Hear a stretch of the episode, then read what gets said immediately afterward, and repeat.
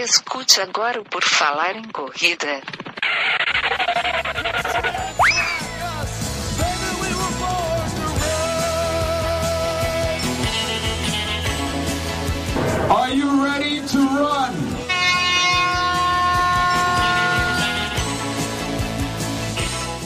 Começa agora mais um episódio do podcast Por Falar em Correr, queridos ouvintes. Estamos dando início então aqui mais um episódio. Sim, estamos aqui, deve ser o 360, 370, é pouco, eu não sei bem, mas vai ter um númerozinho aí quando sair, você vai descobrir. O meu nome é Enio Augusto e eu tenho a convidada aqui hoje, que é a Roberta Ruiz, ou mais conhecida como Beta Charlie Brown Jr. Aê! é, nós vamos conversar com ela aqui, tudo bom, Beta? Tudo jóia, beleza. E você? Bom que você já sabe, porque muita gente pergunta o que, que significa isso. Você já sabe de cara. Ah, eu, como um seguidor mais antigo, né, mais, mais acompanhador, eu sei. Antigamente eu não sabia assim, mas deve ter algum significado. Ou é o sobrenome dela, alguma coisa assim. Depois eu descobri. Porque tem muito nome de muita gente que coloca o nome no Insta ligado à corrida, né? Então o meu esse daí é ligado a, a uma coisa muito particular, mas poucas pessoas sabem. Ah, então, hoje em dia não, hoje em dia todo mundo já sabe. Tu tem o Instagram desde quando? Desde 2003, desde o comecinho, desde bem do comecinho. Minha história com o Instagram foi porque na época eu usava muito o Facebook, assim, para divulgar os treinos, né? Porque eu sempre gostei de rede social. Na verdade, desde, desde de, da época de Orkut, eu usava muito, muito. E adorava, na época do, do Face, compartilhar os treinos. E aí o que aconteceu? O Face teve aquele, aquele tempo que ficou mais chatinho, assim, né? As pessoas costumavam julgar e criticar muito, e eu só era só corrida. Então começaram a ficar falando, ah, só posto foto de corrida, só corrida, só corrida. Aí eu falei, ah, quer saber? Vou parar, vou sumir daqui e vou pro Instagram, que era novo. Eu falei, ninguém lá vai saber, ninguém vai me conhecer. Aí eu vou colocar lá e ninguém vai me encher o saco. Aí foi assim que eu comecei.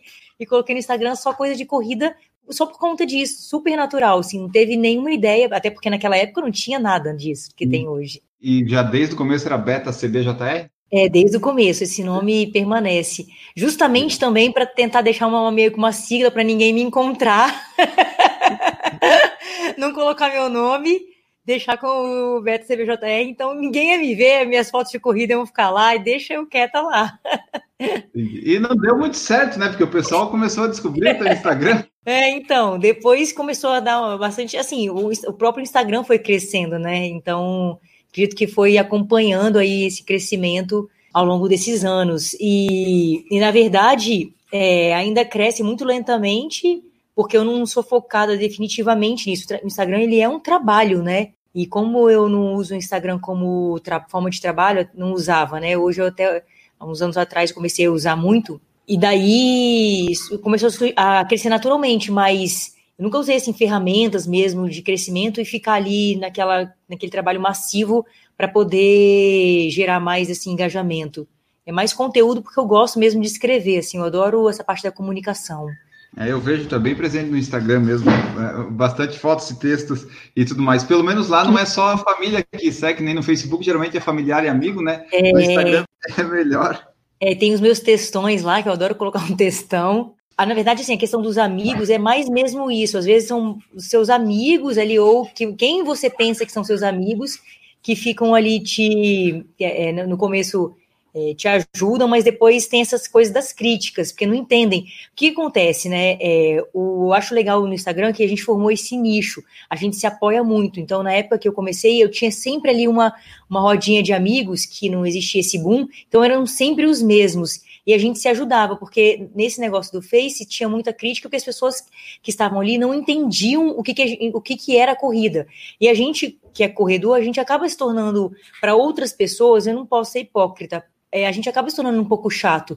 Esse negócio de sair é, por exemplo, das reuniões né, dos amigos mais cedo para poder ir para casa dormir, porque tem prova no outro dia, só falar coisa de prova, de alimentação. Se você não está tá nesse nicho já que conversa sobre isso e gosta, fica um pouco cansativo. Então, acho que foi mais por conta disso mesmo. E aí eu acabei descobrindo, assim, realmente quem eram os meus verdadeiros amigos que gostavam, mesmo que não corresse, mas gostava de ouvir eu falar sobre isso, e outras pessoas que não, que realmente não queriam saber. Então, essas pessoas, a gente acaba se afastando naturalmente, assim, né? não é nada de questão, assim, mais séria, mas é a vida, né? caminhos, caminhos da vida. Bom, a gente começou de uma forma um pouco diferente, como eu sempre começo, mas é bom dar uma variada.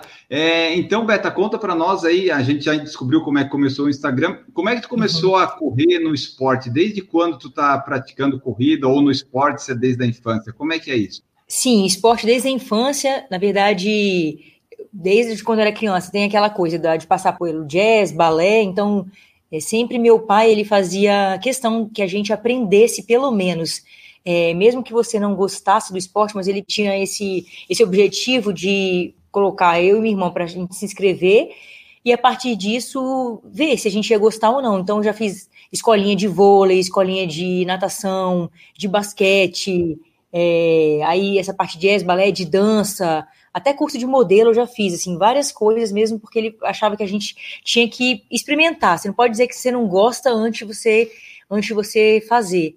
E disso daí o que eu mais gostava era de natação, é, eu era um pouco competitiva, e o basquete também, que era algo que eu, que eu gostava muito. Depois disso, a fase de adolescente, eu fui mais para esse lado da academia, então eu fazia muita aula de academia, eu fazia três, quatro aulas seguidas daquela época de, dos bodies é, combat, body, uhum. body pump, fazia tudo isso.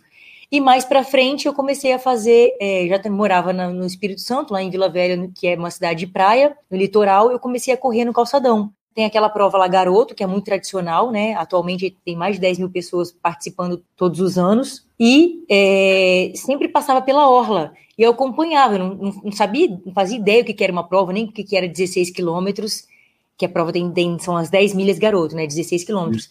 Toda vez que chegava na praia, eu tava ali na praia. Aí pelo menos a partezinha da praia eu corria com a galera. E nisso eu fui, fui querendo cada vez mais. Aí corria na areia também, adorava correr na areia. Mas para esparecer, meu motivo pelo qual comecei a correr e continuo até hoje sempre foi pela cabeça. Sempre, principalmente nessa época dos 20 anos para frente que eu comecei a trabalhar e aí eu passei por uns momentos muito de estresse.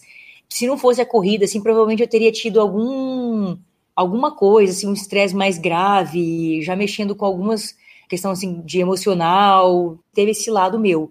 E aí eu comecei a fazer aula de running class, então eu comecei a correr mesmo assim com um professor na esteira. É engraçada essa história, porque acho que, acho que não conheço muita gente que começou a correr com um professor fazendo aula de esteira. Então, o professor, a gente ia para esteira, para academia, aí tinha uma, um professor que ficava ali na esteira, colocando as velocidades, ah, aumenta a velocidade, diminui, aí fazia já o fartlek, cara. Mesmo.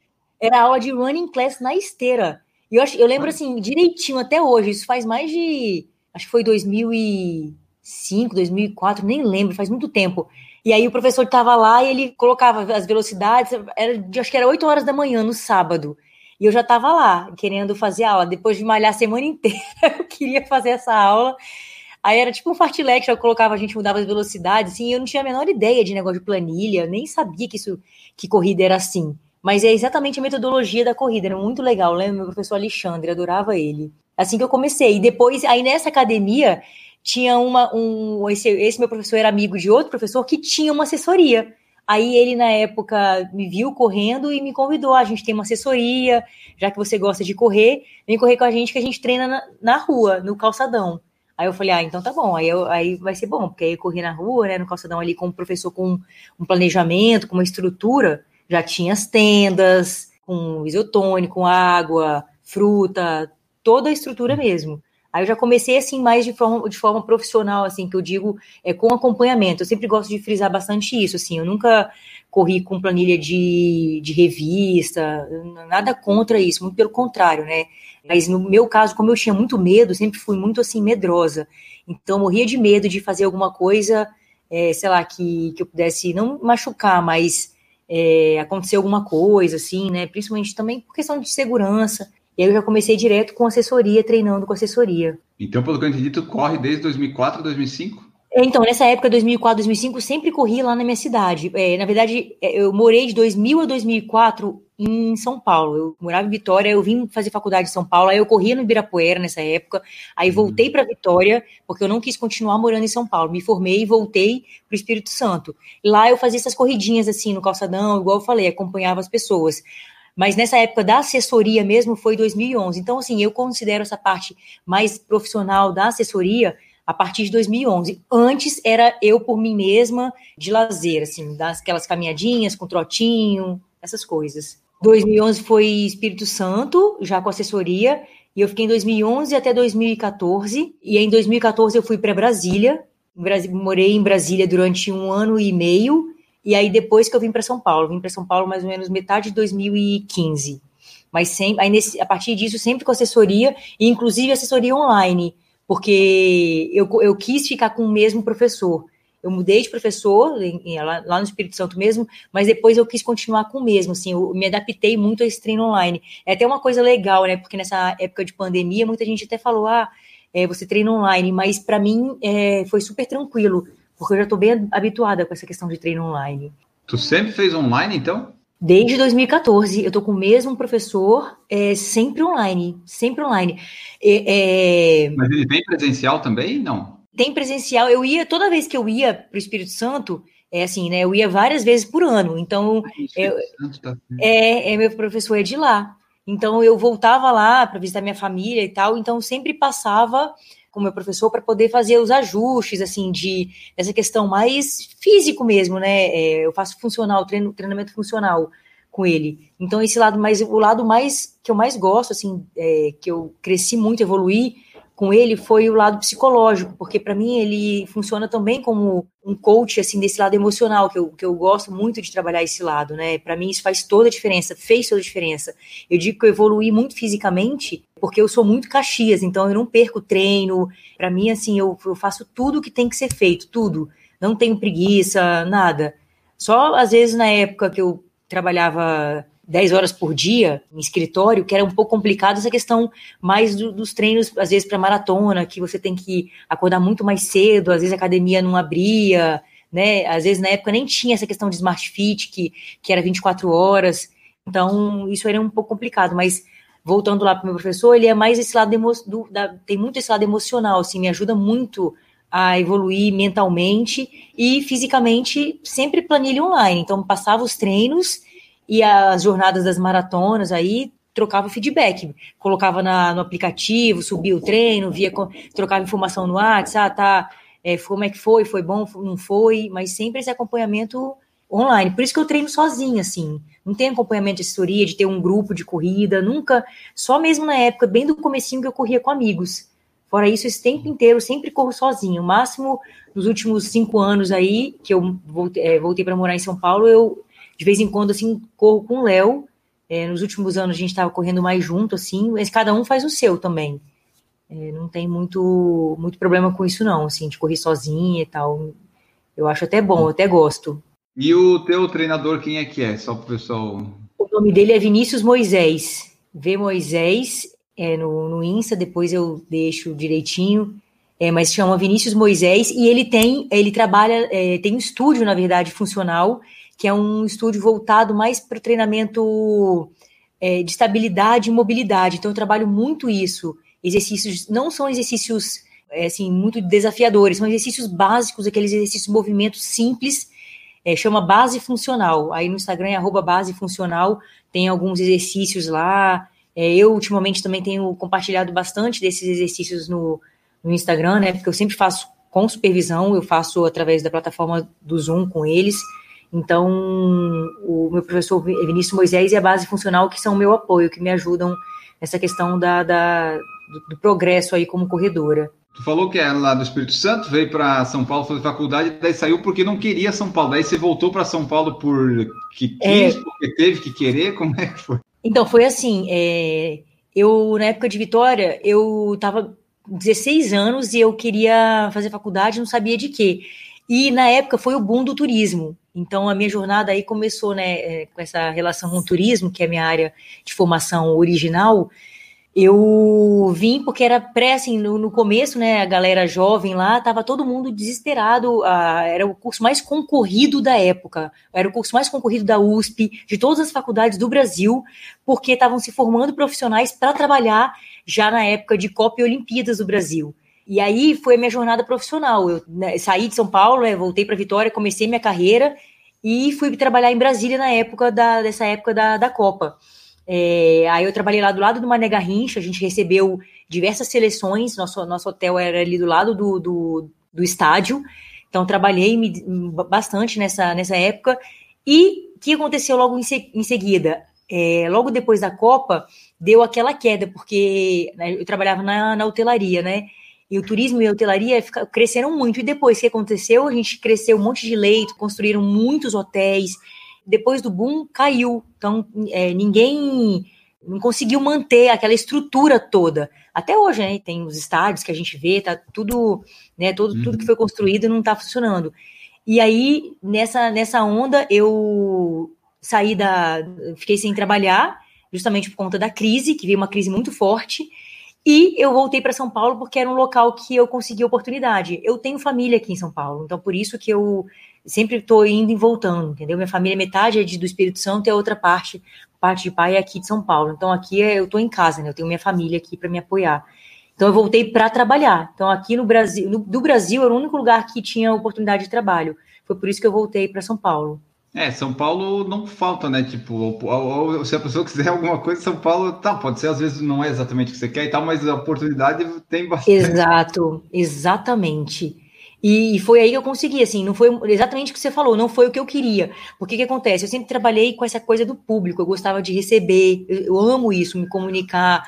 É, então, justamente na hotelaria, a gente recebia é, hóspedes do mundo inteiro, tanto em Vitória, que era mais é, turismo cor, é, corporativo, quanto em Brasília tinha esse lado, é, teve esse lado do esporte, né, na época, de atender as seleções e tudo, mas em São Paulo, eu não, não, em São Paulo eu comecei a trabalhar em escritório, em escritório da Paulista, então essa época para mim foi, foram anos bastante puxados, que depois disso, mas que acho que tudo na vida a gente passa por um motivo.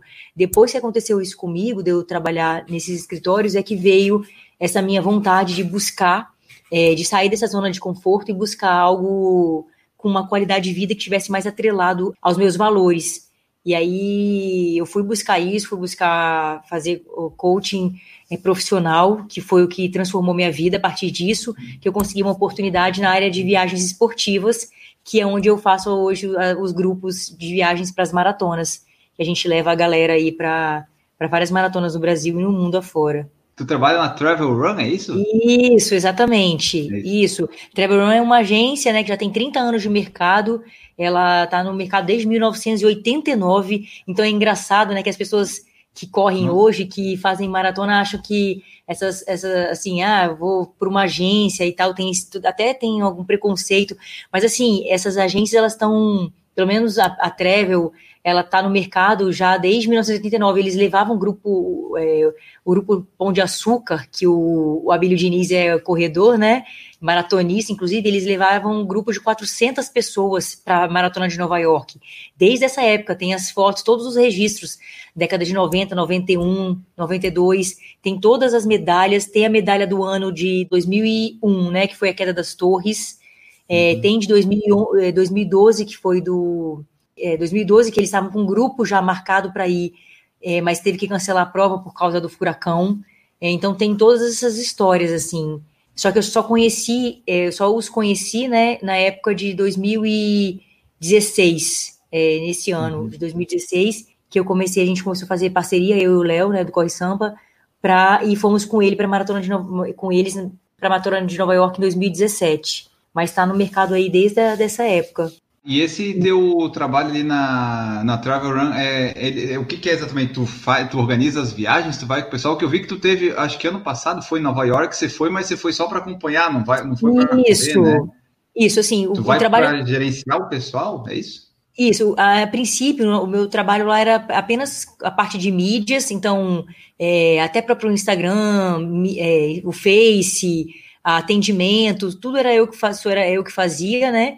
A princípio era remoto, e depois eu comecei juntamente com a parceria. Então eu ia correr as provas e uhum. junto com que levava o grupo. Então eu e o Léo ficava responsável ali pela. A gente fazia um pré-treino, então uma corrida, por exemplo, na época que a gente foi em Nova York, a gente puxava um treino lá no Central Park, é, acompanhava a galera na retirada de kit. E depois, o ano passado, eu comecei a trabalhar com eles sempre. Isso eu, eu, eu trabalhava e acompanhava é, os grupos quando eu ia correr as provas, mas continuava no meu trabalho, ali no meu escritório, fazendo trabalho na, lá na Paulista, com os lugares que eu trabalhei. Aí, a partir de 2018 para 2019, é que eu comecei a me dedicar 100% com eles. E aí eu pude ter mais essa flexibilidade também de acompanhar não somente quando eu ia correr, mas também quando o grupo ia correr, porque é diferente. Quando eu, eu vou correr, principalmente maratona, e se for ainda voltado para performance, é, você tem que ter aquele tempo ali de descansar, uhum. você tem que uhum. ter o tempo, né, de, de comer, aquela coisa de, maratonista.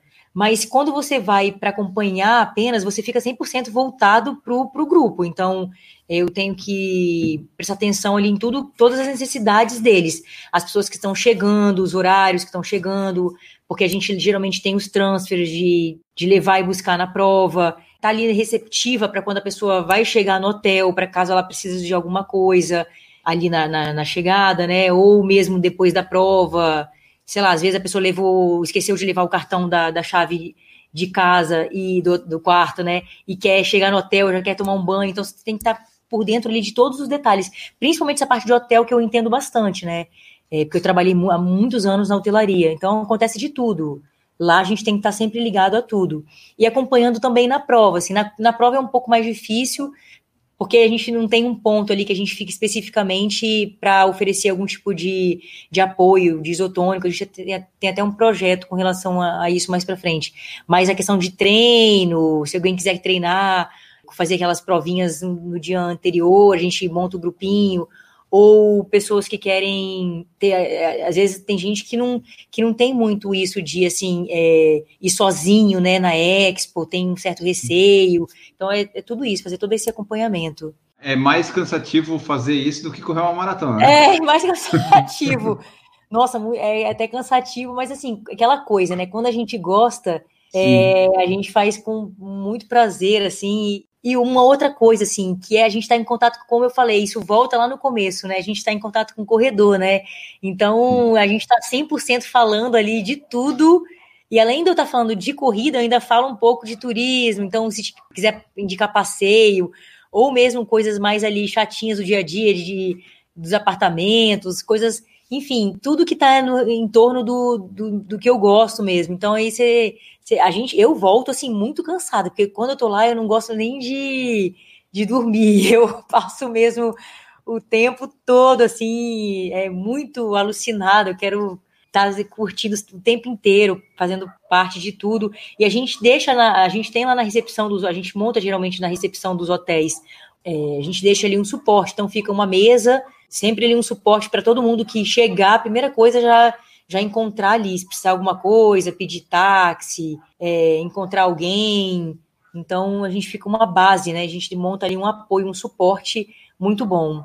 E provas do Brasil também. Na Up Rio a gente faz um, negócio muito legal, que na Rio a gente geralmente leva, ano passado a gente levou 300, mais de 300 pessoas. Então a gente, é, é legal também porque muito disso, assim, vai acompanhante, sabe? Então, assim, a, os acompanhantes acabam ficando com a gente, porque às vezes é uma esposa, uns filhos que querem ali, é, não tem com quem ficar, porque às vezes o, o, o esposo vai correr, ou vice-versa, ou é, o, é a esposa que corre, ali tem a mãe, um pai que fica, um bebê, então a gente fica ali dando aquele suporte de acompanhamento mesmo, de informações, que às vezes a pessoa não, não sabe muito sobre corrida.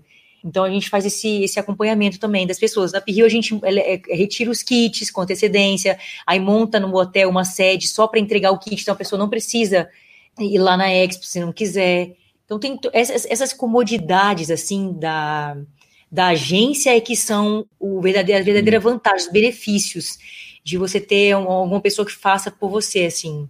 Bom, agora aqui vamos falar da, da Roberta aqui nas distâncias, porque tu falou que começou de fato ali em 2011, né? Que daí tu considera que Isso. a coisa começou a engrenar. Aí como é que foi tua evolução nas distâncias até tu chegar na maratona? Como eu tinha dito antes, eu sou bem medrosa. Para chegar na maratona, eu comecei me inscrevendo numa prova de 5 quilômetros, só que essa prova tem uma história engraçada, porque eu já era, desde sempre, como eu falei, eu tinha, eu fazia academia, eu gostava de fazer três, quatro aulas seguidas. E aí essa prova tinha duas voltas. Então eu me inscrevi na de 5 quilômetros, mas eu corri 10. porque eu dei a segunda volta, eu não quis parar na primeira volta, achei muito pouco. Falei, não é possível, já acabou, eu não quero ir embora daqui, eu não vou parar. Aí eu continuei e fui, fiz a segunda volta, terminei os 10 quilômetros. É, eu já estava na assessoria, né? Então já tinha treinado lá, acho que eu nem lembro se eu já tinha treinado 8 quilômetros. E também, claro, não estava fazendo para tempo, estava correndo lá daquele jeito, toda tem foto dessa prova, toda daquele jeito, aqueles antes e depois. Aí eu, eu fui, dei a segunda volta e fiz os 10 quilômetros. E aí, a partir disso, assim, eu nem sabia que era prova. Então, tudo. Por que, que eu falo que eu sou medrosa? Porque não sou eu que. Eu não tinha iniciativa para fazer nada.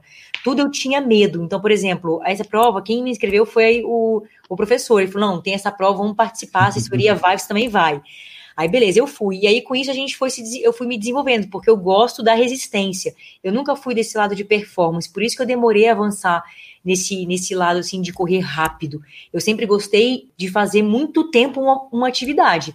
Então, nessa época que eu fazia running class lá na academia, depois tinha aula de spinning. Então, eu saía da esteira, eu ia para aula de bike, e depois da bike, eu ia para o transporte, ainda ficava um tempo, mais, mais umas meia hora, 40 minutos, ou ainda ia fazer musculação.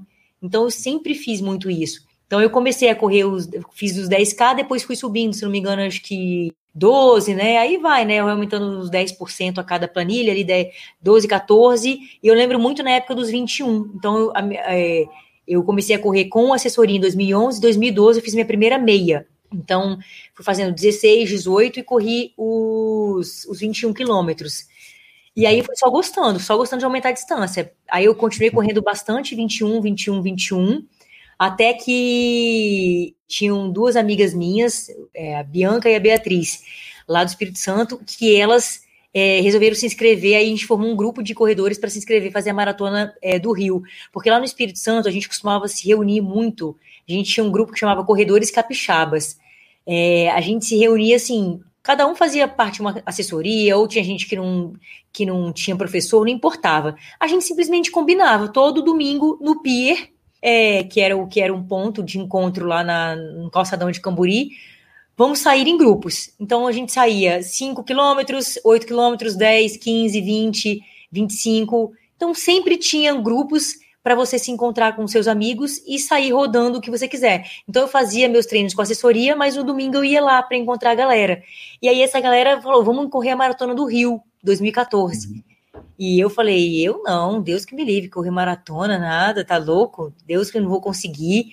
Aí minha amiga, o que aconteceu? Minha amiga foi e me inscreveu. Então, por isso que eu falo assim, que no começo eu não tinha iniciativa nem para fazer, de tão medo que eu tinha. Olha as minhas ideias da maratona. Eu achava que eu ia ficar para trás, que eu ia me perder, que a prova ia acabar e eu não ia, que não ia me achar, que eu ia ficar perdida no Rio de Janeiro. Olha só o nível da pessoa. Cara, era muito bizarro. Até eh, meus amigos que estavam lá, eles falam: Roberto, calma, não vai ser assim, não vai, não vai acontecer isso. E nessa época eu comecei a treinar com elas junto, né? A gente se encontrava nesse grupo, mas nesse meio nesse meio do caminho foi a época que eu fui morar em Brasília. Então eu tive que começar a fazer meus longos sozinha lá. Uhum. E eu, nossa, e foi terrível para mim, porque eu chorava, porque eu primeiro que eu não conhecia a cidade, eu nunca tinha nem pisado em Brasília. Imagina você pisar lá, começar a morar uma vida nova, tudo novo, trabalho novo, é, sem amigos, correr sozinha e numa cidade que você não conhecia. Então eu, eu ficava rodando naquele, naquela parte ali do, do Palácio do Planalto, subia e voltava, descia e voltava. Aí eu cheguei a fazer overtraining, assim, é, me machuquei, tive uma pré-canelite, aí eu me desesperei na, na logo na, na véspera da prova. Aí, mas aí eu fui para o Rio, deu tudo certo, assim, é, eu larguei chorando muito, porque se pegar aquele ônibus que anda 42 uhum. quilômetros, cara, aquilo ali me deu um desespero, eu tremia, mas eu tremia tanto, tanto, tanto, que eu lembro... que era hoje, muita coisa? Enfim, eu fiquei desesperada. Eu falei, gente, eu não sei como que eu vou conseguir isso. E assim, eu tinha feito, acho que quase 37 quilômetros de longão, porque assim, nessa época eu era tão, eu era tão caxias, eu, eu, eu era tão desesperada, que eu não parava no, no treino para beber água. Eu fazia o treino inteiro sem parar. Porque Nossa. eu falava assim, gente, se eu não se, eu não, se eu parar, como é que eu vou fazer na prova? Eu não, não tinha, não sabia, entendeu? E o professor falava, não precisa, pode parar, beber a sua água. E eu não, eu bebia água correndo, tudo correndo. Por isso que no final eu não sei nem como é que aconteceu uma coisa pior, porque eu realmente eu treinava muito bem, fazia musculação, sempre fiz muito certinho musculação. E no dia eu, eu, peguei aquele ônibus, aí eu larguei chorando, chorando, chorando muito, e cheguei num estado aos prantos, assim, acho que eu nunca chorei tanto na minha vida. Por isso que eu falo que a Maratona do Rio, para mim, assim, não existe igual. É, não nunca vou existir. Eu não posso nem falar muito, porque se eu começar a falar muito, eu vou começar a chorar aqui. Então eu não consigo, eu não consigo. Meus olhos já estão é, cheios de lágrimas. Eu não posso falar que eu lembro da, de tudo que aconteceu naquele dia e é, é uma coisa assim que foi absurdamente transformador na minha vida. Já comecei a notar que embargou a voz. é, foi demais, cara. Nossa, eu não consigo. É, aquele dia foi o melhor, eu acho que o melhor dia da minha vida. Depois disso, eu me transformei numa outra pessoa. Eu descobri coisas que eu que eu podia mudar, assim, que até hoje é, eu, só consigo fazer por conta dessa, dessa transformação. Por isso que a minha relação com maratona é muito forte. Eu sou apaixonada por maratona. Pois é, é, daí foi a partir dali que tu começou a gostar, porque eu, eu vi no teu Instagram, 2014 tu fez uma e de, desde então tu, fez, tu faz sempre duas por ano, né? É, é. Então, 2014 foi aquela coisa assim, né? Poxa, é, foi a, a, a, novidade, como que ia ser, se eu ia gostar ou não. Uhum. E aí, depois que eu, que eu fiz a primeira, aí eu fiquei. Aí, realmente, né? Você tem que. Se faz a primeira e você. Eu tive que internalizar tudo aquilo, porque para mim foi o lado sentimental que pegou porque eu sou muito emocional, né? Meu lado emocional fala muito forte. A parte racional, então, assim, o, o racional ali na, na hora, eu esqueci. Eu falei, não quero saber o que, que são 42 quilômetros, se eu morri aqui, cheguei, eu vou continuar correndo isso, mas eu internalizei aquilo, do que seria aquilo para mim, mas eu já estava nos meses seguintes, assim, a gente já estava com aquela mesma galera ali falando, não, vamos para Porto Alegre, então ano que vem a gente vai fazer Porto Alegre. E aí começou, aí a segunda maratona já foi Porto Alegre, tanto é que nessa do Rio, eu sempre falo assim, eu fiz em 5 horas e 10, cara, essa prova. E por que que eu falo isso? Porque não foi por questão de, de falar assim, ah, você fez de qualquer jeito, né? Porque tem esse mito de pessoas falarem que, que é, você corre mal, não sei o quê. Não, não tem nada disso é, de correr cinco horas, eu acho que questão de tempo não importa. Não significa você correr menos de fazer maratona na média de quatro horas, significa que você é melhor que ninguém. É, mas o começo foi mesmo pela questão eu tinha realmente medo. Então eu parei, aí às vezes eu corria ali pace 7, porque eu não sabia que se eu aumentasse, eu tinha treinado para fazer no mínimo pace 6, entendeu? 6 e, e 15 uhum. ali. Só que se eu, é, eu, eu fiquei com muito medo de ir e sem saber, como eu nunca tinha corrido os 42, eu tinha feito ali os 36, 37 nos treinos, eu falei, não, se eu aumentar isso daqui, eu vou, não vou conseguir, vou terminar isso aí é, andando, então é melhor eu ficar é, mais lenta. Então era cabeça ali já jogando contra. E nisso eu aprendi. Tanto é que na maratona de Porto Alegre eu fiz em 4 e 10. Então, assim, na segunda prova eu já fiz uma hora menos, mas assim, com o mesmo tipo de treinamento, evoluindo um pouquinho a mais, só que com a cabeça já melhor. Então já tinha essa questão assim, não, vou dá para correr o que você treinou. A partir daí eu fui correndo, eu fiz 2015 Porto Alegre e Buenos Aires, Aí depois foi indo, 2016, 17, 18, 19, e esse ano que esse coronga aí dos infernos estragou tudo. Mas aí, então, quando tu fez a primeira ali, depois você fez Porto Alegre, você viu que maratona, longa distância é o que tu gostava. Tipo, meia, 5 e 10, tu até vai lá, faz como treino, mas o que tu gosta é maratona, é isso? Maratona, exatamente. Não, para mim, assim, meia, é o que eu falo, cara, meia, eu não faço nem meia, porque todas as meias que eu faço, eu tô treinando para algum ciclo. Então, eu termino a meia e continuo correndo. Porque os meus uhum. treinos aqui em São Paulo são todos dentro de prova. Às vezes a prova é 10K e eu tenho 30. Eu faço 10 antes, 10 na prova e 10 depois. Então, para mim, assim, 10, 16, 20. Tanto é que nessa época de, de pandemia, por exemplo, assim, eu demorei acho que uns dois meses, estava correndo uma vez a cada, assim, uma vez no mês eu descia na garagem e fazia 5 quilômetros. Mas tem uma hora que eu não aguentei. Eu falei, gente, eu, não, eu comprei o rolo para pedalar, porque eu precisava de, de mais tempo. Eu não consigo fazer meia hora para mim, uma hora. Aí eu cheguei até a fazer os 21 na garagem, né? Eu falei, não, vou ter que fazer. Tem gente que fez estacionária também, né? Estacionária eu fiquei meio com receio, assim, de me machucar. Então eu falei, não, deixa pelo menos a garagem, porque aqui dá para fazer até quase uma volta de. Se eu andar a garagem inteira, eu consigo fazer acho que quase uma volta de um quilômetro. Então a parte externa, entre vários prédios, eu consigo acessar. É mais trabalhoso, porque tem que subir e tal, não posso ficar. Se eu ficasse só nas 400 metros da parte de, de baixo, assim, é, é, é mais fácil, né? É reto, plano. Por isso que eu, que eu falei, não, vou continuar correndo maratona porque eu gosto de correr longa distância mesmo. E as outras provas eu faço mais por fazer, assim. Aí eu comecei a questão dos desafios. Quando eu comecei a treinar para tempo, eu comecei a usar os 21 mais os 21 para tempo. Aí sim eu comecei a. Foi um desafio para mim, porque até então eu usava os 21 para fazer longão. Quando uhum. eu comecei a fazer 21 mesmo para tempo, que foi veio o segundo desafio. Então, o primeiro desafio foi a maratona, e depois o meu desafio foi, assim, correr é, rápido. Mas como eu gosto de cumprir os passo a passo, eu sou muito disso, muito desse lado assim de cumprir as etapas e etapa por etapa, porque eu gosto desse lance da jornada. Para mim, assim, eu falo sempre muito disso e tudo que eu falo no meu Instagram é, é muito, é tudo verdade, assim, é, eu, eu sigo, né? Tanto é que quem viu tudo que eu já passei, eu, é, realmente é isso. Eu fiz os 21, aí eu depois de 2012 demorei dois anos para fazer maratona.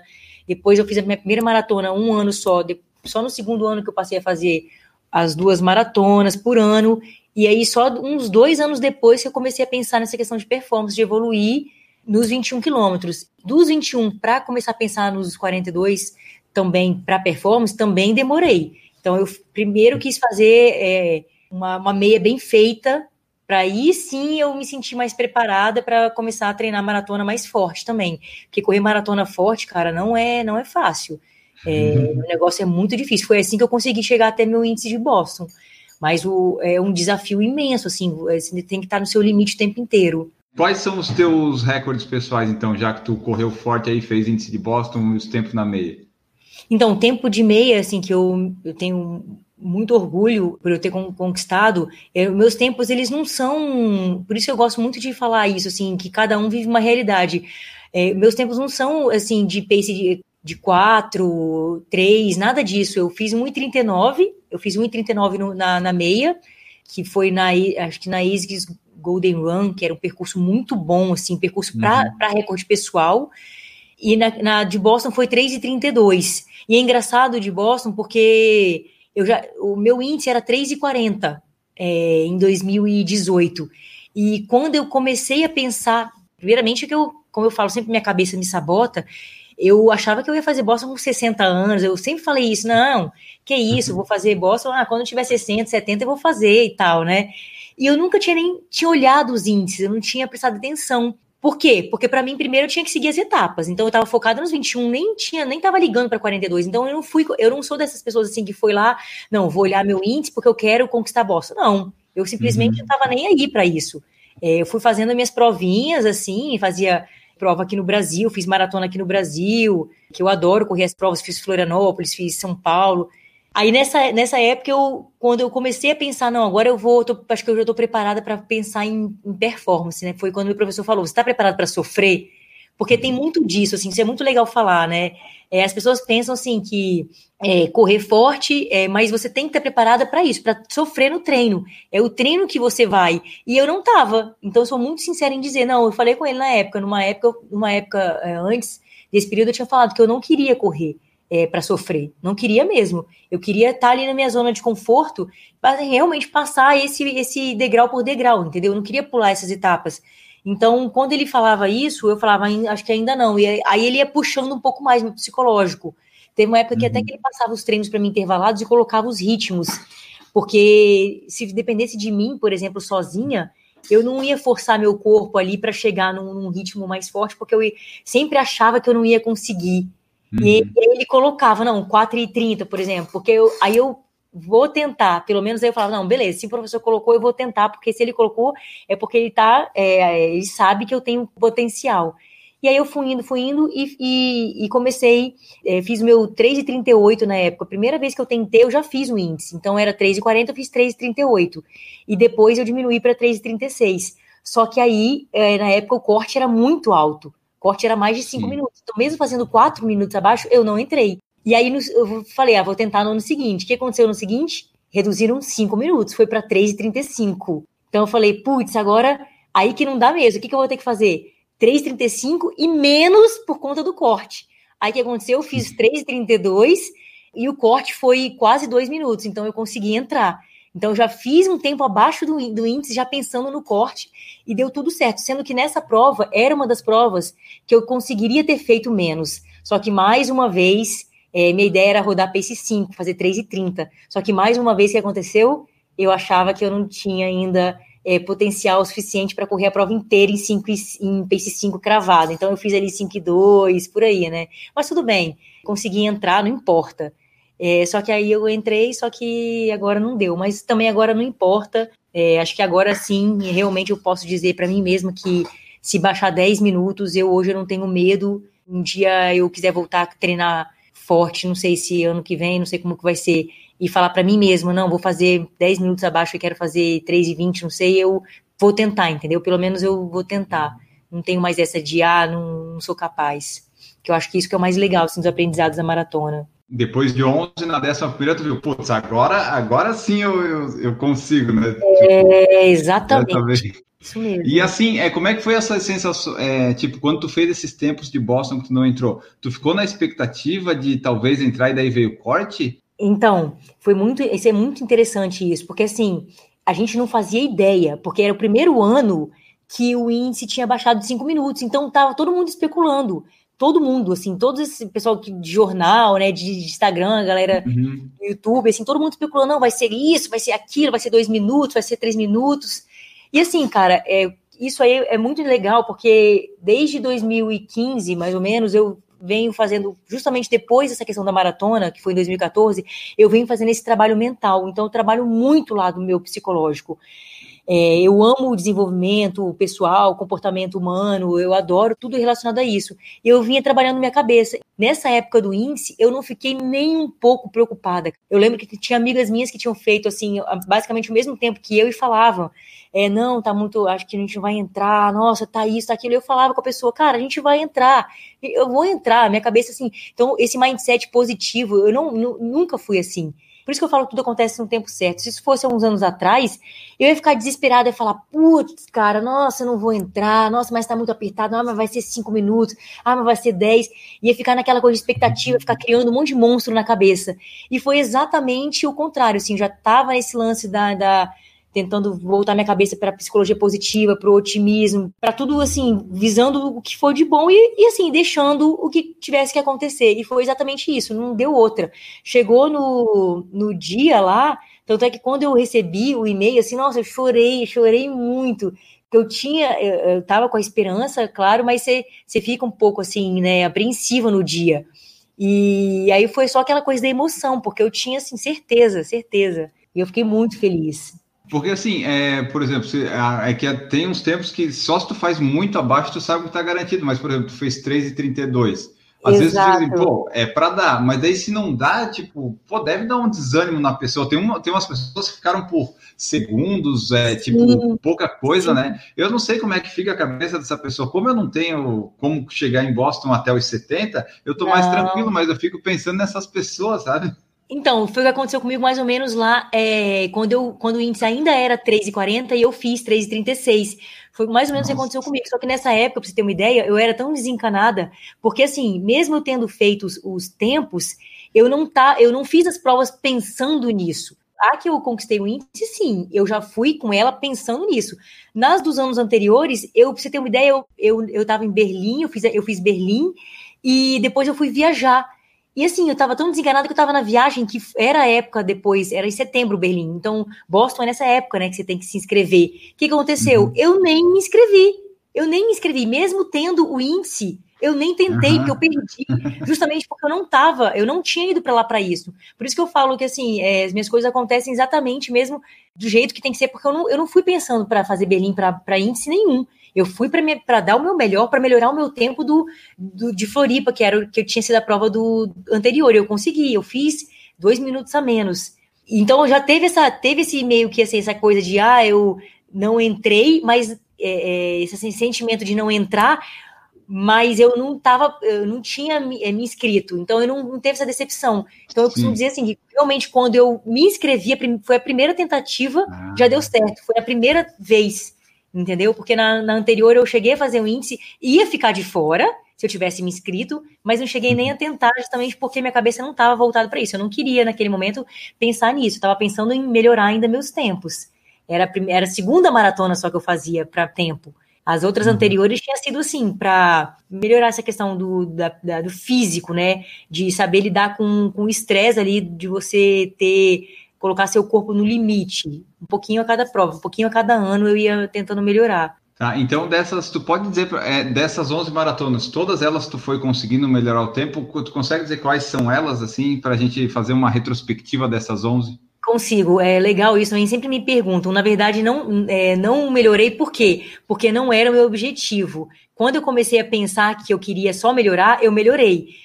Então foi assim, eu sempre tentava fazer o seguinte, como eu fazia duas por ano, e geralmente falam que, assim, né, os corredores profissionais, atletas, né, os atletas profissionais falam que não é o ideal, mas é porque também no caso deles, eles fazem, eles vivem uhum. disso, então eles fazem isso, se preparam só para isso. Como nós amadores somos a gente é meio mais doido, né? A gente dá um mau uhum. exemplo. Eu fazia duas, então, mas eu intercalava. Então, justamente para eu não forçar uma, uma coisa assim no meu corpo, que às vezes ainda não estava preparado, eu não fazia duas para tempo. Eu fazia uma para tempo e a outra mais para lazer. Então, minha trajetória foi assim: é, eu fiz então eu fiz é, Rio, aí eu fiz Porto Alegre para tempo, Buenos Aires, eu não, é, Buenos Aires eu não consegui melhorar, então eu fiz 4 e 10 em Porto Alegre e 4 e 12 em Buenos Aires, mas fiquei ali, pace 6 no comecinho, né, tava ótimo para mim. Aí depois eu fiz Disney, então Disney eu fiz é, o desafio do Dunga, então não estava nem um pouco voltada para tempo. Eu fiz todas da Disney, parando para tirar foto. Eu só não andei nas rodas gigantes lá porque eu tenho medo de roda gigante. da de roda gigante não, de montanha russa roda gigante, se tivesse, eu andava, porque aí eu, eu não tenho medo. Mas montanha-russa, eu, eu, não entrei em nenhum brinquedo. Mas eu parava em todas as filas, tirava foto com os personagens, então tava nem aí. Aí depois da Disney, eu fiz. Aí, na Disney, tu fez umas 5, 6 horas, foi isso? Eu fiz, fiz umas 6 horas, fiz. Nossa, fiz. Legal. Fiz porque a gente, eu fiz em, em conjunto com algumas amigas. Então, só no, só no castelo, lá a gente ficou uns, umas meia hora parada naquele castelo tirando uhum. foto. Aí depois eu fiz da Disney 2016, foi no início de 2016. Aí eu fiz a, Mara, a SP City. Aí nessa época eu já estava começando a ter um mindset de querer fazer melhorar, que é fazer meu sub 4. E assim, essa história da SP City foi muito bacana, porque eu, eu sempre disse que eu nunca ia fazer maratona em São Paulo. Eu falava, uhum. o quê? Fazer maratona em São Paulo, essa cidade feia, passar naqueles lugares horríveis é cheio de túnel, cheio de. no centro, um cheiro horrível. Eu falei, nunca vou fazer aqui, cara. Minhocão, é brigadeiro, cara. A Maratona de São Paulo, nessa época, a tinha uhum. brigadeiro. Aí, e, e, assim, né, aquela coisa, né? Eu falei, mas aí depois eu queimei minha língua. Eu falei, vou fazer essa prova para me desafiar. E eu adoro esses desafios. A minha, o meu sub 2 na, nos 21 foi uma prova chamada Meia das Pontes. Então ela era cheia de ponte, cheia de subida. E justamente meu sub 4 veio na SP City, que foi uma prova também para mim é, muito desafiadora, com a Brigadeiro, com os túneis. Se bem que para mim uhum. depois a 23 é bem pior do que a Brigadeiro, mas enfim. A 23 é horrível, meu Deus. Muito horrível, é horrível. Mas enfim, foi um desafio tremendo. E assim, a minha felicidade naquele dia foi uma felicidade absurda de ter conquistado meu sub 4 nesse dia. Então eu melhorei. Aí depois eu fiz é, Maratona de Nova York, que foi por, lá, por lazer. Então a gente, Maratona de Nova York, a gente curtiu cada segundo, assim, tudo. A gente comia a prova inteira, porque lá as pessoas saem na rua para poder confraternizar, né? Eles amam. Então tinha criança, cara, criança ali, e tava chovendo nesse dia frio. Tinha criança ali de dois aninhos na rua oferecendo, então não tinha como eu passar. A gente pegava tudo quanto é tipo de comida. Então a gente fez ali umas 4, quatro horas e 20 assim, de prova. Aí depois eu fiz a, a, a gente fez, né? Porque eu sempre falo, eu e o Léo, a gente fez a maratona de, de Dubai, que aí eu melhorei de novo, fui para 3,53, então do meu sub 4 eu estava chegando nos 3,50. Aí depois de Dubai eu fiz é, alguma outra prova que foi por lazer também. Nossa, agora eu nem lembro mais. É isso, ou foi, ou foi Dubai, Nova York, enfim, aí eu fiz alguma por lazer, aí depois veio Floripa. Floripa foi uma, já veio a parte do mindset meu de tentar melhorar meus tempos bastante, assim. Aí de 3,50, aí eu fui para 3,38. Aí eu já fui com aquela cabeça Uau. assim, não, vou, já consigo chegar, já fui indo para a cabeça de 3,30. Porque nessa época, o, o, Carlinhos, que é professor da Number One, que é o professor do Léo, ele, ele falava comigo, falava, Beta, você é uma corredora que tem potencial de correr em 3,30. Eu falava, que isso, você tá louco? Nunca que eu vou correr em 3,30. 3,30 é pace 5, jamais vou fazer maratona em pace 5, tá doido? É muito desafiador para mim, não vou conseguir, não vou conseguir. Ainda tinha essa cabeça. E aí foi quando eu fui baixando. Aí, aí sim eu comecei a baixar e só baixei. Fiz 3,38, 3,36, 3,32 até que eu cheguei o ano passado em Chicago, que na verdade eu, eu não consegui baixar, mas assim, de 3,32 eu fiz 3,34, então basicamente eu mantive. Mas foi porque nessa época o meu ciclo foi muito desafiador. Tive um começo de uma, de uma lesão no, no pé, É, não foi lesão porque eu cheguei a, a, a sentir tudo, né? Antes, é, senti dores antes e comecei a tratar. Então eu parei de correr, que eu sou, como sempre falo, que eu sou muito cacheiro, eu sempre paro. Primeira coisa que eu faço é parar. Então eu parei na mesma época, então eu Foi consegui... logo depois da maratona? Foi um pouco depois, eu cheguei de, é, nessa maratona de Paris em abril, aí fiquei maio, ainda fiz prova, é, abril, maio, fiz ainda prova, fiz a prova do vinho, fiz algumas provas, aí foi em comecinho de junho que me deu uhum. essa, comecei essa dor. E aí logo fiz a, a físio, a clube físio que me ajudou, comecei a tratar, fazer muito exercício preventivo, muito exercício preventivo mesmo, assim, pro pé, para tendinite, assim, todos os, acho que era uma lesão no fibular, no tendão fibular, ah, negócio muito chatinho. Eu acho que eu vi, cara, quando eu fui procurar sobre isso, eu vi o um vídeo seu falando Nossa. sobre como você tinha tratado, sabia? É, um é. dos vídeos mais acessados que eu me surpreendo até hoje o pessoal entrar. Foi, eu vi muito sobre isso, porque foi uma das coisas que me tranquilizou. O que aconteceu? Como eu sou dessas de parar, eu pensei, vou ter que cancelar minha prova. E eu, eu tava indo também a trabalho, então eu fiquei muito preocupada. Logo assim, eu tinha, eu tinha muita prova inscrita. Eu tinha a Maratona do Rio, que eu fui inclusive a trabalho com um grupo que tinha 100 pessoas e não consegui correr, eu ia fazer a meia. Então eu andei 5 quilômetros lá. Eu fiz a Maratona do Rio, eu fui, eu fui a, a, na meia, eu, eu caminhei 5 quilômetros. Porque como as provas, a maioria das pessoas lá do, do Rio, é, que a gente levou no grupo, ia fazer a meia. Então foi até bom nesse lado que eu pude acompanhar o pessoal é, e eu tive essa tendinite, cara, que ficou um negócio, que é um negócio chatinho. O problema da tendinite não é o fibular, ele não é assim que você tem e passa. É uma coisa que você tem que ficar o tempo inteiro fazendo exercício. Então foi tratado mesmo com exercício, muito exercício. E eu consegui correr a maratona. Então, para mim, foi uma das maiores vitórias que eu tive, porque eu cheguei a cair nessa prova. Então, assim, eu caí e, e, e tava correndo pace 5 e 4, 5 e 5, eu caí é, feio, assim, meu joelho ficou depois ficou muito inchado, roxo, mas eu não, eu não acreditei que eu consegui levantar e manter meu ritmo. Caiu um pouco, né? É, acho que eu terminei a prova em 5 e 5, mas eu consegui finalizar essa prova em 3 e 34. Eu não acreditei, cara, quando eu, quando eu consegui. Meu objetivo era fazer essa prova em 3 e, 3 e 30 no começo, na época, né? Mas depois que eu tive a tendinite e, e comecei a.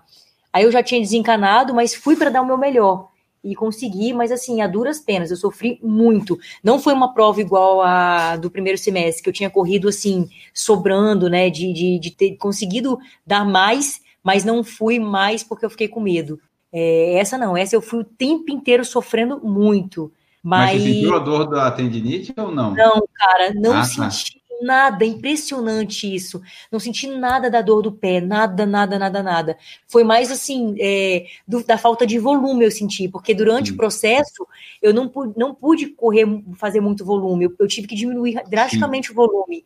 Então eu tinha feito assim 20, 25, sabe? Ter ficado naquela, faz 25, aí desce um pouco, aí faz 26, aí desce um pouco. Então eu senti muito a questão do volume, porque você fazer o, o, o treino longo, ele é só mesmo para te dar condicionamento ali, né? Porque o treino, os fartilex, os treinos intervalados é que é que te dão essa questão da da força ali para você conseguir correr forte. Mas você tem que colocar isso à prova também, pelo menos um tempo run longão. E eu não cheguei a fazer nenhum. Meus tempos, meus longões foram péssimos. Eu fiz um de somente um de 30 e, e, parando, assim, com medo de não me machucar. Então eu senti muita falta do, dos treinos uhum. longos. E aí foi quando eu cheguei esse ano em janeiro já estava totalmente recuperada, tudo perfeito. Estava fazendo um ciclo muito bom para Boston. Eu estava fazendo uh, meus treinos na USP com as subidas todas, o hospital, é, lá em cima o cavalo, todos aquele, todas aquelas subidas lá, é, a biologia, estava rodando muito bem, fazendo longos de 34, assim, assim, 5 e 10, com todas as subidas, praticamente sem parar nenhuma vez, só parando para tomar uma água e voltando a correr. Então, e aí foi uma foi um balde de água fria, assim, né? Que eu parei em março, no auge, assim, fazendo 34, rodando muito bem. É, é, porque era em abril já, né? Exato. Faltava pouquinho, faltava pouquinho. Faltava menos de um mês, se eu não me engano. Porque a prova ia ser. Menos de um mês, não. Mentira que a prova não, a prova não ia ser dia 14, a prova ia ser dia 20, que lá acontece na segunda. Ia ser dia 22 dias depois do meu aniversário. Então ia passar meu aniversário lá, ia correr, ia fazer tudo perfeito. e tava rodando todo o longão. Parei no meio do longão. Parei de correndo bem no meio do longão, assim. O bom que tu sabe é que quando for para Boston, de fato, correr lá, tu sabe que vai ser sempre perto do teu aniversário, né? Porque é sempre na terceira, segunda-feira de abril, vai cair lá perto. Sabe que eu tenho um sonho, meu sonho, engraçado isso, que eu tinha um sonho de fazer Boston no dia do meu aniversário. E se eu não me engano, vai cair esse dia, se eu não me engano, acho que vai voltar é, a ser no meu dia é, em 2022. Quem sabe? Né? Vamos deixar aqui gravada essa mensagem e a gente volta aqui depois para confirmar isso, se Deus quiser. É, é 18 de abril de 2022, exatamente. É o Vai próximo. Ser? então, já estou jogando aqui para o universo os meus desejos, que já é meu. Aí, ó. Pô, deve ser legal correr em Boston no dia do aniversário. comemorar, porque esse ano ia ser o 5K, que eles fazem 5K no sábado. Ia ser uhum. o 5K. No, e na segunda ia ser a prova. Mas tudo acontece por uma razão, eu acredito muito nisso, então não tenho problema. Nesse ano eles, eles acabaram tirando né, o nosso índice, então eles não deixaram para o ano que vem. Mas não importa, eu vou fazer Boston virtual, eu vou correr em São Paulo mesmo. É, eu decidi ah, fazer sim. isso porque eu amo correr, então, independente de qualquer coisa, eu ia estar correndo de qualquer forma. Talvez não ia correr, logicamente, de 42, né? No meio da pandemia, eu não ia fazer isso. Mas com essa oportunidade aí, eu vou fazer. Aí você vai contar como uma 12 segunda maratona ou vai ser um treino de 42? Então, ah, eu não, eu vou contar assim para mim, mas eu não vou colocar isso no meu currículo running, que eu chamo de, a gente chama nosso currículo, né? Vou contar para mim como um momento especial desse ano, pelo menos não passar em branco 2020 sem uma maratoninha aí para colocar na conta, né? Mas não conta com prova, apesar de que eles vão mandar todo o kit pra gente com a medalha, mas não vai contar nem como major, assim como o Six com a Six, né, Stars ah, não vai contar. Então, também não adianta e também não vai suprir, não adianta. Eu quero correr é. lá. Toda maratona, no fim das contas, ela tem uma história, né, que a gente consegue fazer um um paralelo de várias coisas, né? Às vezes é a lesão, às vezes é conseguir o índice, às vezes é ter um pedido de casamento no final, né? Tem várias histórias, né? Verdade, verdade. Tem esse lance aí também, viu? Surpresas, né? Nossa, eu tenho. Por isso que acho que maratona comigo, acho que com todo mundo, né? Comigo tem esses detalhezinhos aí do percurso, acho que lesão muita gente tem. Casamento também, né? Muita gente tem. Nossa, Sim. São Paulo tem bastante. Eu cheguei a acompanhar uns, muito legal. O meu também teve, foi muito especial, muito legal. É sempre bom lembrar essas histórias. Acaba ficando marcado que a nossa história se entrelaça com a corrida, né? Na verdade, aquela famosa frase nunca é sobre somente corrida, né? É sobre Sim. a vida. Nossa vida Sim. com a corrida é muito sensacional. Exato. E a maratona acaba ligando mais porque tipo é muito tempo treinando, preparação, daí tu acaba tendo vários acontecimentos que tu consegue relacionar, né? No fim das contas, tu consegue, putz, foi aqui que daí eu me recuperei da lesão e aquelas coisas todas. Exatamente, cara, são quatro meses, assim, pelo menos quatro meses, né? Pelo menos você começa já, talvez você não fique os quatro, mas você começa já a pensar nisso ali no primeiro mês, então já começa os treinos do, do, zero, né? Eu costumo falar que a gente. É porque eu, eu tô sempre correndo um pouquinho de longo, né? Tô sempre fazendo um 21 aqui, outro ali. Mas o geralmente a preparação é ali, 16, aí você vai, 18, 21. Então, sua vida vai. Então, trabalho, é família, tudo acontece no meio, né? Muita questão de trabalho, já teve aí. É, nossa, já sofri algumas vezes com isso, de chefe não liberar. Aconteceu comigo mesmo, viagem de eu chegar em cima da hora da prova e perder e, e, o voo, na verdade, a gente nem perdeu o voo, o voo foi cancelado. Eu tenho duas histórias com voo cancelado que se quase faz a gente perder prova. Então acontece de tudo, assim, você tem, por isso que essa questão da resiliência do corredor, né, que a gente sempre fala, que é você cair entre aspas e levantar e tentar de novo, né? Mas tentar de uma outra forma. Então a gente está sempre se renovando, se reinventando. E nessa questão da pandemia também, acho que aconteceu muito isso com a gente, né? É igual a gente, a gente uhum. conversou no início, muita gente fazendo uhum. treino na, na, na, sala, fazendo em casa, se reinventando, porque a gente está acostumado com isso, a lidar com esses obstáculos. Nas próprias provas mesmo, a gente, às vezes a gente tem que abandonar, hoje a gente tem que parar e andar, enfim, acontece. É, acho que tem, faz, tudo faz parte. É, é, muito isso que a gente leva. Por isso que não só a jornada, é, a prova, tudo faz parte do nosso, do nosso aprendizado. Tudo é aprendizado. E daí o Gabriel Lima falou aqui, ó, como é que tu tá se virando no cenário atual do cancelamento de provas, tanto como corredora como quem trabalha na área, né? Como corredora tu já falou um pouco, mas daí tu pode falar também como quem trabalha na área. Como é que ficou esse negócio aí com a, com a pandemia? Porque o negócio de turismo e hotel, eu acho que é um dos que nem organizador de prova e tal, que sofreu bastante, porque o meio de vida de vocês que vocês fazem pessoal cortou tudo, o Coronga tirou tudo. Muito desafiador, uma, uma coisa assim. Na verdade, a gente já passou por algumas crises, né? É, aconteceram algumas situações. O que, falando bem sincero, assim, o que, é, o que salvou porque, assim, gente, a situação é muito grave a ponto, claro, todo mundo sofreu, teve muita gente que já faliu, mas, assim, as, as agências é, dependem exclusivamente disso. Então, assim como o organizador de prova está sofrendo, mas o organizador de prova ainda tem condição de fazer corrida virtual. Agora, a gente não tem como fazer viagem virtual, entendeu? Então, assim. Mas estão fazendo fazer... isso, você já viu? Foi onde? Na Índia ou na China? É, eu, Aqui em São Paulo também teve um tour desse, depois eu vou até olhar. Vai pelo museu ali, é, é uma coisa legal. Uhum. Mas assim, a prova você ainda consegue sair na rua e correr, mas a viagem você fica no computador, né? Eu estava até assistindo uma live hoje com vários. É, com vários CEOs aí de empresas do, do turismo, da aviação, do setor. Nosso setor foi, acho que o primeiro ou o segundo mais atingido. É, e a nossa área, a gente tem os dois, né, cara? A gente tem o turismo e o esporte. É, e o que aconteceu? A gente está tentando se virar fazendo algumas, algumas ações é, de viagens para lazer, porque assim, muita gente está em casa e já também não aguenta mais, e Sim. tem filho, tem criança. Então o que acontece? A gente fazendo alguns passeios para o interior, para a praia, para passar um dia, roteiros, ou mesmo passagem. A gente está tendo muito, a gente está trabalhando em conjunto com algumas operadoras, com algumas ofertas de passagens que estão com valores muito bons.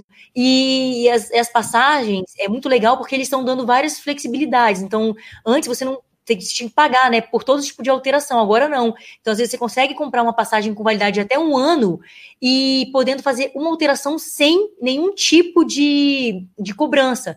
Então, está se virando desse jeito, fazendo é, essas, esses roteiros, alguns passeios pelo Brasil, você agora nas férias com as crianças, fazer alguma coisa e sair um pouco da sua casa também, porque ninguém aguenta mais, entendeu? Mas o, o Ministério do Turismo também ajudou, fazendo a MP aí, para que a gente conseguisse é, fazer as devoluções de quem não quisesse manter as inscrições para o ano seguinte, que as provas deram essas opções, Nova York deu, Chicago deu, Berlim deu. Quem não quiser ir ano que vem, a gente tem ainda um tempo para devolver é, os uhum. valores, uhum. né, para poder não, não acontecer essa questão mesmo da falência, porque senão vai ser ruim para todo mundo mesmo, né? Para preservar os empregos e o futuro do, do, do trabalho, para todo mundo ter também essa opção, porque nem sempre todo mundo consegue a inscrição pela prova. Então, está cada vez mais, mais difícil. Então, a agência acaba sendo um meio que garante isso para você. E o pior que é, tipo, ah, tem umas que tu, a gente está adiando para o ano que vem e tal, mas a gente também não tem certeza se ano que vem vai dar, né? É, é tudo bem certo, é bem complicado. Então, isso que foi falado hoje na, na live lá com, com a galera, que eu, que eu prestei muita atenção, falado sobre isso, assim, não tem essa garantia, mas tem isso, né? É, nada, na verdade, depois do que aconteceu agora, nada é certo. Tudo a gente não pode planejar. Só que o que eu costumo muito dizer, assim, uma coisa que eu, que eu acho muito legal é que eu trabalho muito esse lado do, do agora, né? De viver o que está acontecendo hoje. Então já tem um tempo que eu estou praticando isso, as, nem sempre eu consigo, né? Hoje aconteceu até uma coisa engraçada que eu tava, o Léo quis falar comigo e primeira vez que ele falou, eu olhei o celular e depois eu estava assistindo umas aulas, eu olhei o computador.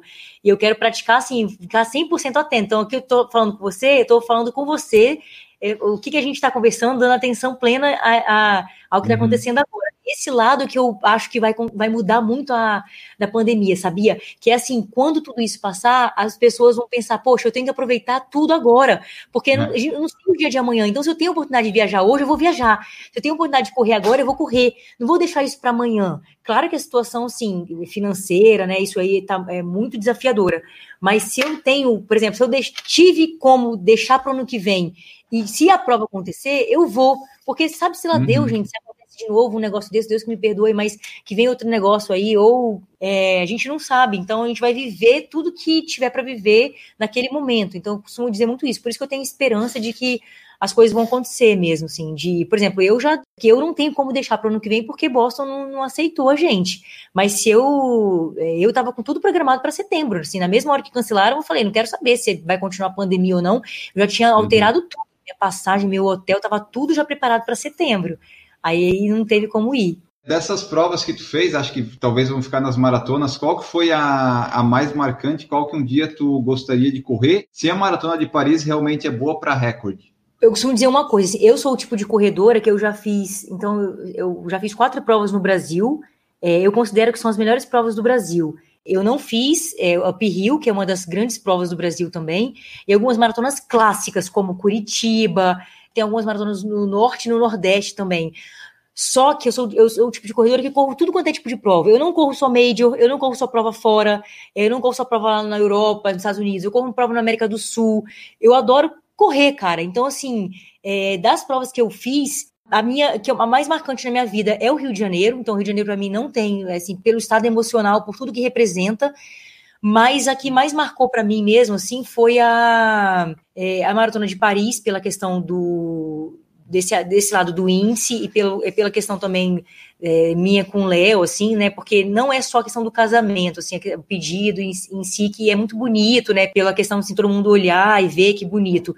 É mais por algo do relacionamento, sabe? É, é, depois de uns anos, assim, a gente foi crescendo no relacionamento e, e da gente ter aquele momento ali de união muito forte mesmo. Então, isso marcou é, como crescimento ali do casal. É, a Maratona de Paris é uma prova excelente para fazer tempo. Uma coisa que, muito legal de falar aqui também, gente, é isso. Na época que eu estava indo para Paris, é, isso corrobora com o fato de eu ter falado aqui algumas vezes sobre essa questão da cabeça e de não aceitar alguns, alguns conselhos, vamos dizer assim, pensamentos de pessoas não deixar isso influenciar você. Na época que eu estava indo para Paris, eu ia num lugar direto e várias pessoas falavam: ah, Maratona de Paris não é para tempo, ah, não sei o que não é para tempo. Então, assim, você não pode se deixar influenciar por essas coisas. É claro que a gente tem que falar a verdade. Olha, tem alguma subida, ou Y, ou Z, etc, entendeu? Mas, assim, não fica deixando levar por algumas coisas é, que se você está preparado, cara, para isso, você estudou o percurso, você sabe. Então vai com a sua, com a sua experiência, com, com, seu, com a sua intuição também de corredor, porque a gente tem muito isso. É uma maratona excelente, uma maratona perfeita. Tem algumas subidinhas, assim, um leve plano na, quando a gente fica um tempo no parque, que tem um parque lá que a gente fica bastante tempo, mas assim, perfeito para tempo. Eu tenho meu sonho é fazer essa prova de. Se eu pudesse fazer a prova todo ano, uma prova maravilhosa. Uhum. E uma prova muito maravilhosa que todo corredor tem que fazer é a, a Maratona de Nova York. A Maratona de Nova York é uma coisa surreal sensacional. Não existe no mundo é, apoio igual. Não estou falando com soberba, não, porque eu não corri maratonas no mundo inteiro, né? Acho que tem gente que já correu 80 maratonas no mundo inteiro. Uhum. Mas justamente por essas pessoas já terem falado mesmo que não tem é, torcida igual a maratona de Nova York, o apoio que eles dão para o corredor. Falou ali dos parques, eu lembrei dessa pergunta que eu tinha aqui. Quanto você está correndo em São Paulo? Agora também na pandemia dá para correr e tal, mas normalmente assim, tu prefere correr nas ruas e em parques? Onde é que você gosta de correr aqui em São Paulo? Olha, eu prefiro sempre correr em parque. É, eu detesto correr na rua, porque assim, para mim rua é lugar de carro, lugar de ciclista. São Paulo, então, cara, é muito difícil. Aqui você tem é pedestre, você tem que se preocupar com tudo. E outra coisa muito importante, agora eu tava eu tô correndo na BR, que é um lugar mais afastado, mas assim, não é um lugar também porque eu vou porque tem uma tem poucas partes que é no acostamento. A maioria é numas calçadas como é BR, não passa tanta gente, né? Mas assim, você tem que se preocupar em cair. Muita gente já me escreveu esses dias dizendo que caiu feio, se machucou, entendeu? Então uhum. tem que uhum. ter muito cuidado. Então eu sempre treino em parque. Eu treinava muito no Parque do Povo, Parque do, do, às vezes, do Ibira, o Chácara do Jockey é um lugar muito bom que eu adoro, porque tem uma pista de um quilômetro que ela é de terra batida, cara. Então ajuda a aliviar o impacto. É muito bom. E tem um gramado muito grande, então dá para fazer muito educativo.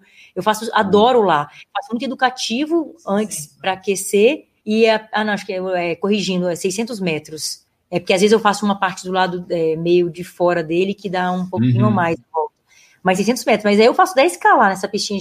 É bom que treina a cabeça. Sim. então eu gosto de treinar em parque. Dessas provas aí todas que tu já fez, teve alguma que deu tudo errado, aquela assim que tu putz, essa prova aqui eu acabei, mas foi uma porcaria, não, não, não precisava ter vindo. Então, uma prova, é, é, uma prova dessa que eu, sof, que eu sofri, mas que eu já tava, eu, na época eu não tava com esse, essa cabeça tão mais forte, como eu sofri em Chicago, mas eu já estava com a cabeça melhor, foi a maratona de Buenos Aires. Nossa, a maratona de Buenos Aires eu terminei, quilômetro 40, eu sentei no uhum. meio fio, assim, eu sentei e falei, eu não consigo mais. A minha sorte é que eu estava com minha amiga Ju, que é do, do Sul, que fez a maratona de Porto Alegre comigo, que sempre chama a gente, é, eles são super corredores, ela e o, o namorado dela, que é o Will, ultramaratonista, eles fazem Conrad direto também, eu sentei, cara, no meio-fio, falei, eu não consigo mais. E tava com ela. Graças a Deus, ela me levantou e falou: não, a gente vai.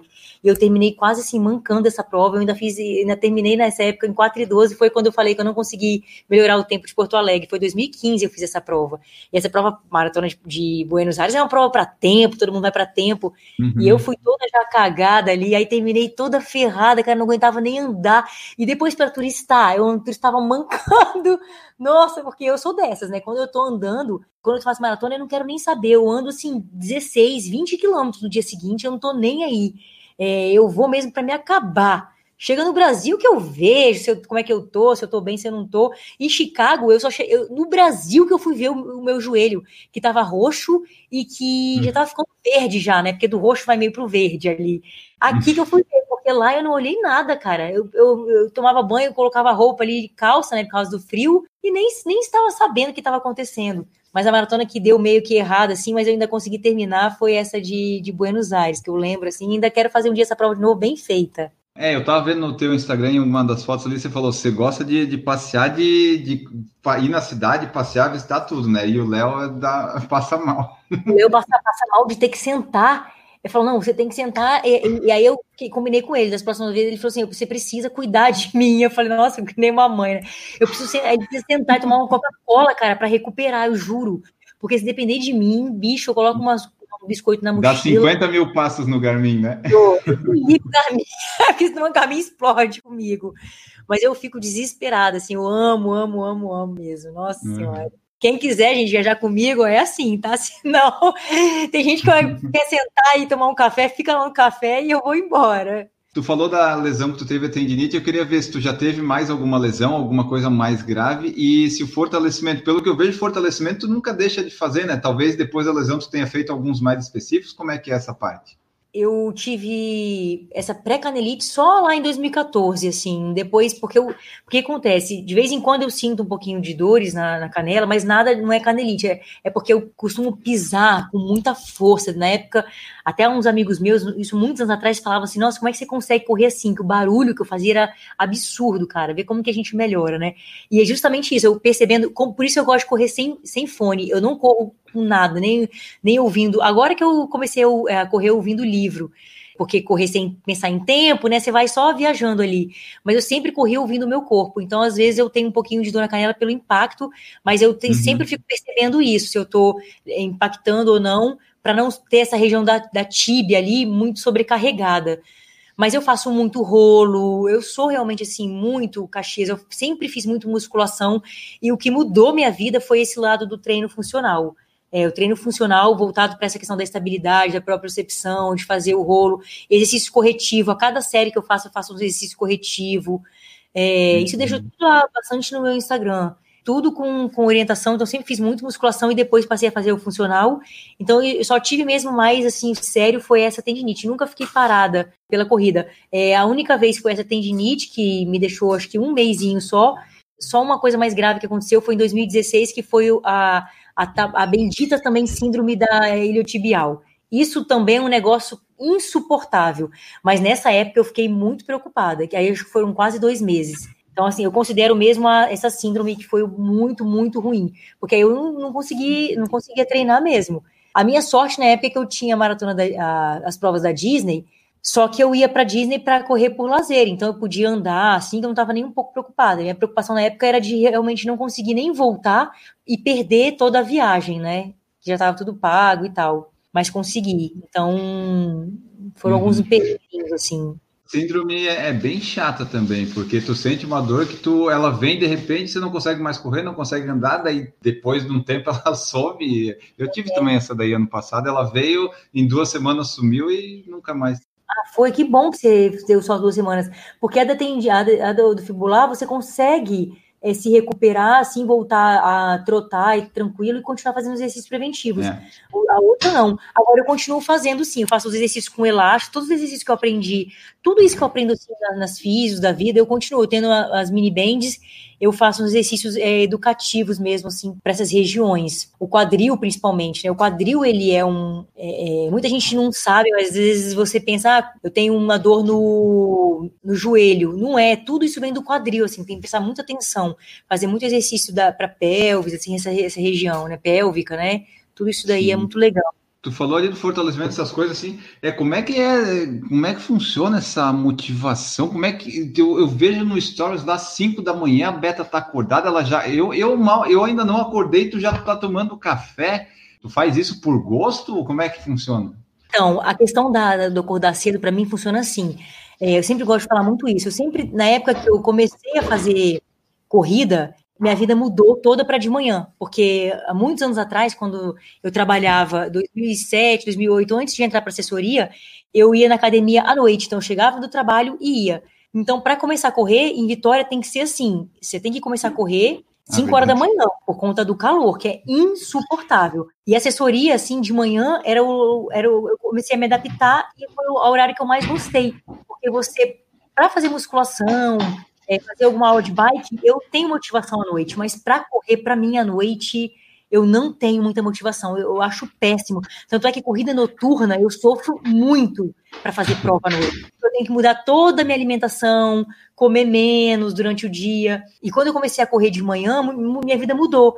E assim, nessa quarentena, eu fiquei um pouco desmotivada no começo, porque eu me sentia perdida, eu não sabia o que fazer, ficava sem correr.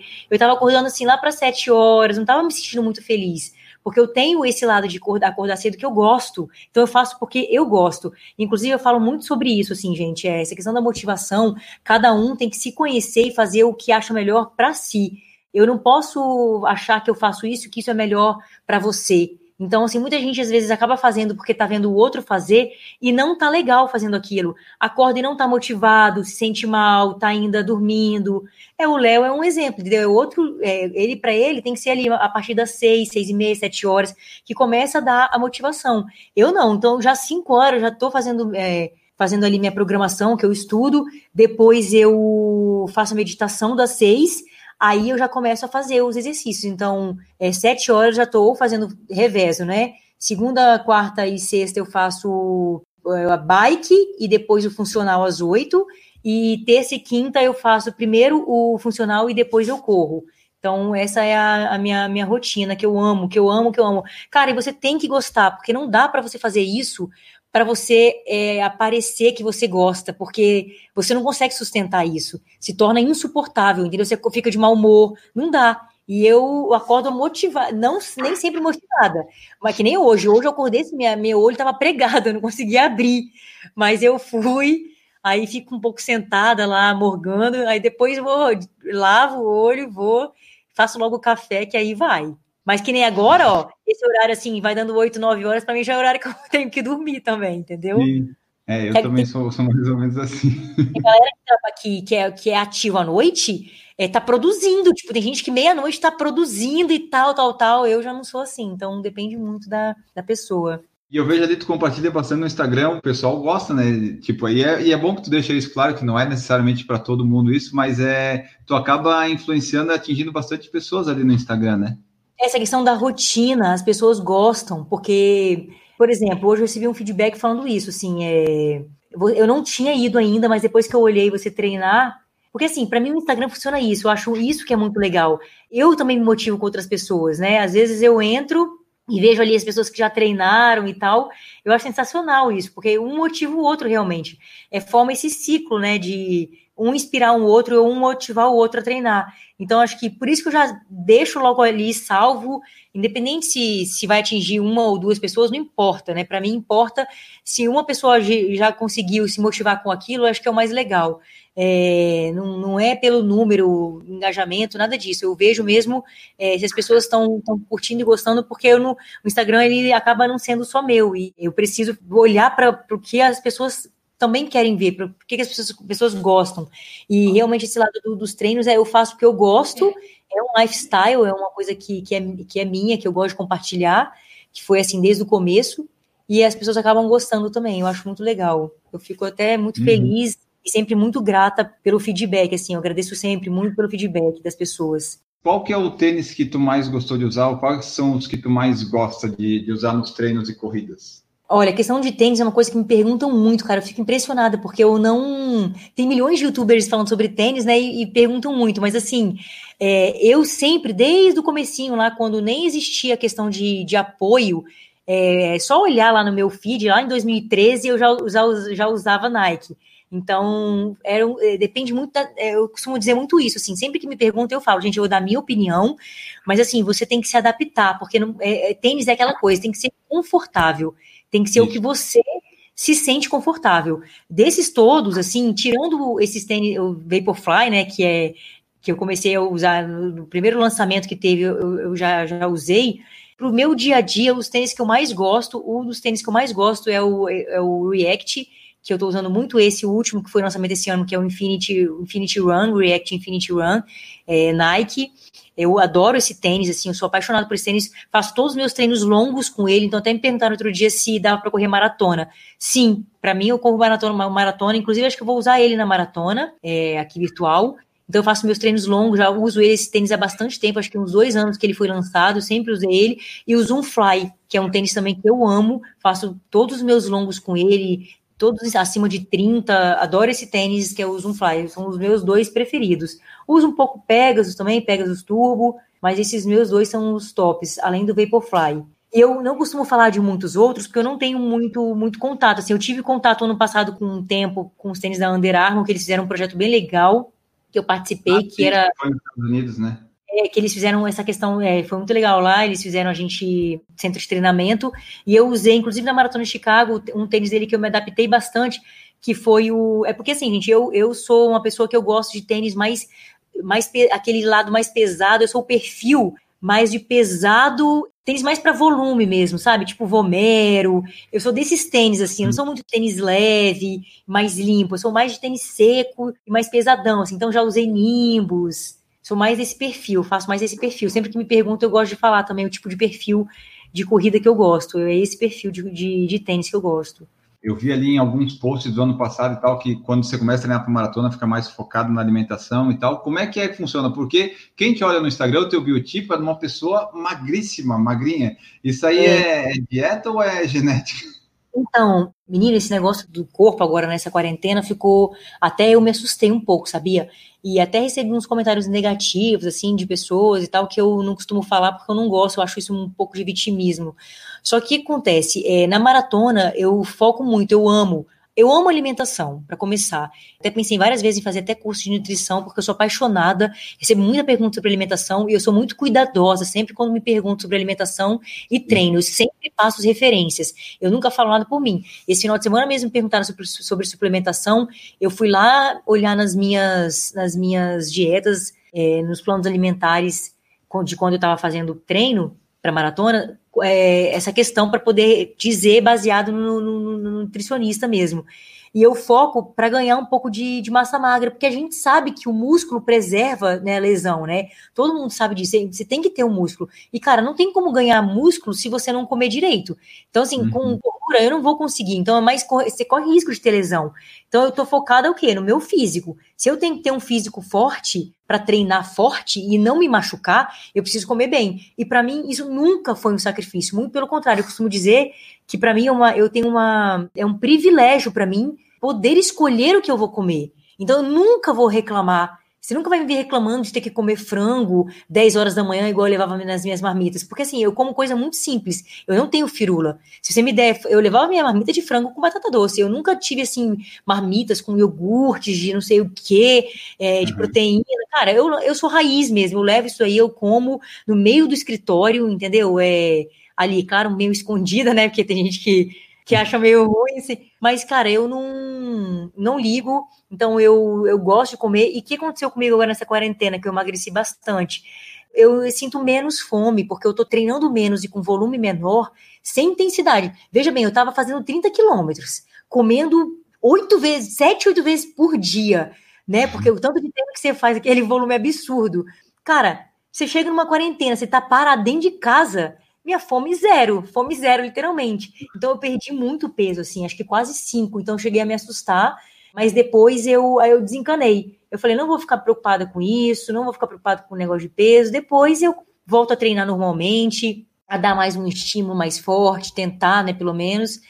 E aí fui, comprei o rolo para tentar pedalar e tentar é, fazer um exercício, uma atividade mais forte para eu aumentar esse apetite e voltar a comer melhor. A maioria do pessoal na quarentena com ansiedade, com ficar em casa, começou a comer mais, a ganhar peso, né? Tu ficou sem fome, eu queria ser assim. Então, entra, entra um lado muito legal que é a questão emocional. A ansiedade, ela tá ligada às emoções. E as pessoas, uhum. elas, elas colocam a comida não por fome, pela emoção. E é eu, como eu controlo muito a minha emoção, porque eu, eu eu, eu, estudo desenvolvimento comportamental, né? Estou me formando nessa área. Eu não coloco nada que é da emo, minha emoção na comida, nada. Então, assim, se eu tô triste, se eu tô feliz, se eu tô. Não importa, eu não vou abrir chocolate, eu não vou comer brigadeiro, eu não faço nada disso, assim. Pelo contrário, o meu emocional volta lá no começo da nossa conversa. É voltado tudo no esporte. Se você me deixar, é pior. Eu vou pedalar duas horas se eu estiver triste. Eu vou correr cinco horas se eu estiver triste, entendeu? Mas comer eu não vou comer nada. Então, aí eu tenho que me segurar no lado do esporte, assim. Senão eu vou ficar lá duas horas fazendo atividade física para curar minha cabeça, porque minha cabeça só curo com atividade física. É assim. Impressionante. Como tu és lá do Espírito Santo e tu vai lá de vez em quando, se eu vou lá, para Espírito Santo, onde é que ela é bom dela correr? Lá no calçadão da praia? Você vai correr lá na Praia da Costa, vai me encontrar lá, que é na região ali de Vila Velha, Praia da Costa, Praia de Itapuã, que é nessa parte da orla que passa a Garoto, e na largada da Garoto também, é, no, no calçadão de Camburi. O calçadão de Camburi, da Praia de Camburi, é muito melhor porque ele é uma, um calçadão muito amplo, muito largo. Então tem a ciclovia, tem o calçadão gigante, e no, no calçadão também tem a faixa de areia gigantesca. Quem quiser correr na areia tem milhões de quadras é, para jogar vôlei, né? Essas futebol, lá a galera joga muito. Então é na orla, nas, na orla mesmo, assim, é o mais legal, geralmente, né? Porque isso que eu sinto muita falta até, assim, na época eu senti muita falta quando eu vim para São Paulo para me adaptar a correr em parque, é, foi muito bom, mas a orla faz muita diferença, porque você correr ali com o barulho do mar, cara, nossa, é um negócio surreal, é uma outra vibe, assim. E isso que eu sinto muita falta, assim, de recarregar essa energia, sabe? Esse estado do mar mesmo, de entrar no mar, de correr na praia, só de ouvir ali, de estar muito perto do mar, é muito, é, faz muita diferença. Então lá a galera pode ir que, que vai amar. Inclusive, eu recomendo todo mundo, é um lugar maravilhoso. É, eu, sou uma, eu sou uma incentivadora, eu, como na área, uma turismóloga aí de, na área de viagens, eu sempre falo do meu estado, porque as pessoas não conhecem, tem gente que não sabe nem o que, que é, nem onde fica, nem que sabe que está no Sudeste, nem sabe nem qual é a capital. Você fala Vitória, você acha que é Vitória da Conquista, que é na Bahia, não sabe nem que é, que é depois da Bahia, enfim. Então conheçam lá, que é um lugar lindo demais. É, eu, já... eu em 2017 eu fui lá que eu fui fazer uma prova de concurso, eu corri de manhã na Camburi, na praia lá de Camburi, acho que tem uns 5 quilômetros daquela, até chegar numa pontezinha lá num pontal, né? Eu fiz Isso. uns 11 lá. Aí você pode correr nessa parte todinha de Camburi, aí você corre ali na Praça dos Namorados, passa nessa, nessa, nessa pontezinha que você falou que é a Ilha do Frade, Ilha do Boi, tem várias ilhas ali, é lindo, tem os, ficam as lanchas, os barcos, nossa, é muito, muito lindo. E você, já, e você não fez a Garoto? Você tem que fazer também, gente, todo mundo fazer a Garoto, passar pela terceira ponte correndo, gente, é Legal. muito lindo. A gente fez 2018, foi, foi que a gente... Ah, você gostou? Como eu fui lá mais para só filmar e tal, curtir, foi mais tranquilo, que daí a gente vai meio que passeando, né? Tava um calor, um calor. calor absurdo, né? Nossa senhora. E, mas a gente vai, passa lá, passar pela ponte é muito legal, porque tu vê. De carro é, já é difícil de, de subir, né? De carro ele vai na primeira, lá, é. segunda. É. Tem o convento da Penha também, a galera, a galera treina, né? E sobe o convento também correndo, mas aí é bem subida mesmo e é mais árvore, assim, é mais natureza. Vitória tem essa parte boa do calçadão, tipo, São Paulo tem os parques, é legal tu correr no parque, tem a natureza, mas não é a mesma coisa, né? Porque tu sabe que tu saindo do parque, tu vai ver um monte de prédio, cidade e coisa é. cinza.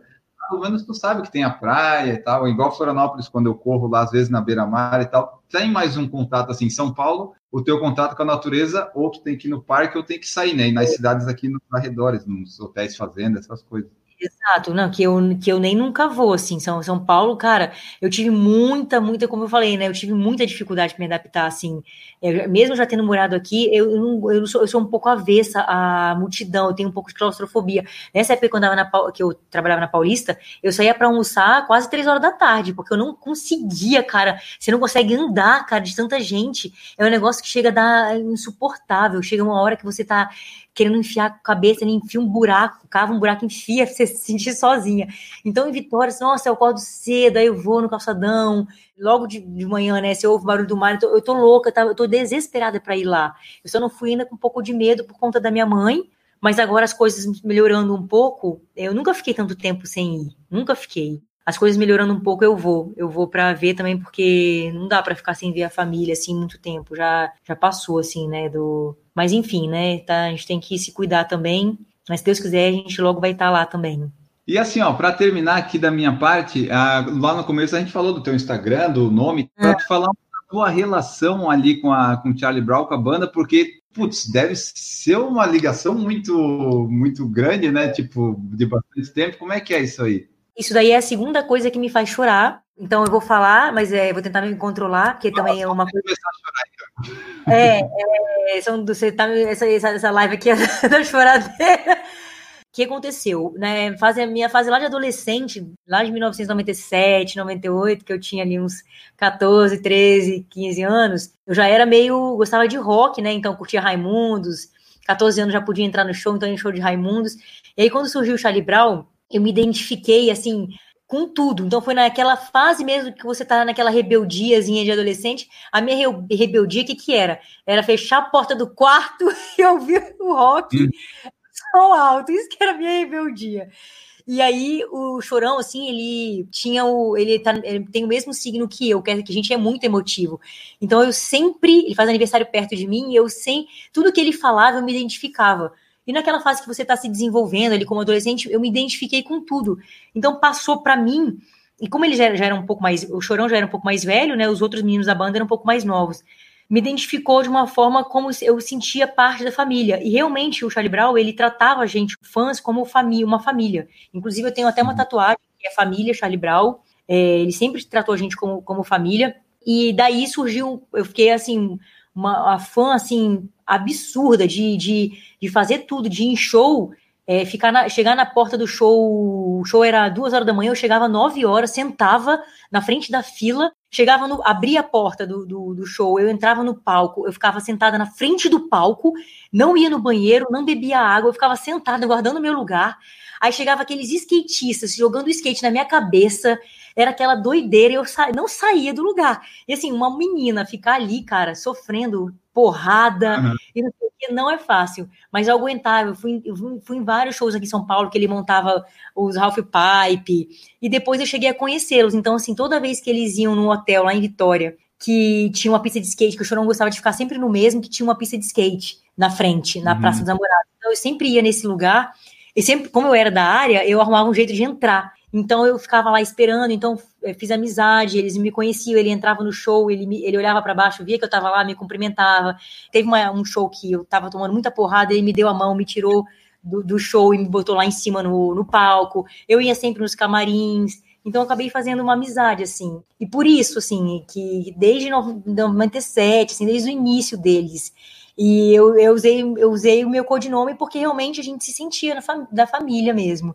É, até a época que, que ele faleceu, né? Que foi uma, uma questão que para mim foi um sofrimento muito grande mesmo, como se eu tivesse perdido algo, alguém da minha família, um irmão mais velho, vamos dizer assim, que eu me identificava. Então virou virou isso, assim, para mim eu, eu, acho mesmo. Depois a banda toda se desfez, foi uma tragédia, então eu fico até às vezes pensando por que que isso foi acontecer, né? Eu tava justamente eu como fã ali, é, é, mas enfim, né? São coisas da vida também, acontece. É, hoje eles estão tentando até voltar, né, fazer alguns shows e tal. Eu nunca, nunca cheguei aí nesse recomeço, porque acho que para mim perdeu um pouco do sentido. Mas eu entendo também que tem que sobreviver, né, cara? Então a gente tem que apoiar também esse lado, é o trabalho deles, tem que fazer continuar o trabalho. É, o pessoal da Legião Urbana tem que continuar lá, os dois estão lá ainda, tem que continuar fazendo os shows, né, velho? Outra, é, os caras que estão aí também fizeram parte de tudo, as músicas também são deles, é um direito deles continuar tocando, cantando, né? Então, as pessoas têm que ter um pouco também dessa coisa da empatia, né? Não só julgar. Hoje a gente está vendo um mundo que é tudo de julgamento, né? Então tem que tentar entender o que, que as pessoas estão passando. Inclusive nessa época de pandemia também, essa questão da corrida, julgar quem está correndo, quem não está. Agora de máscara é obrigatório, mas As pessoas antes era perguntava cadê, quanto que você chegou numa prova, as pessoas não perguntavam se estavam bem, se você estava bem, perguntavam qual foi o seu tempo.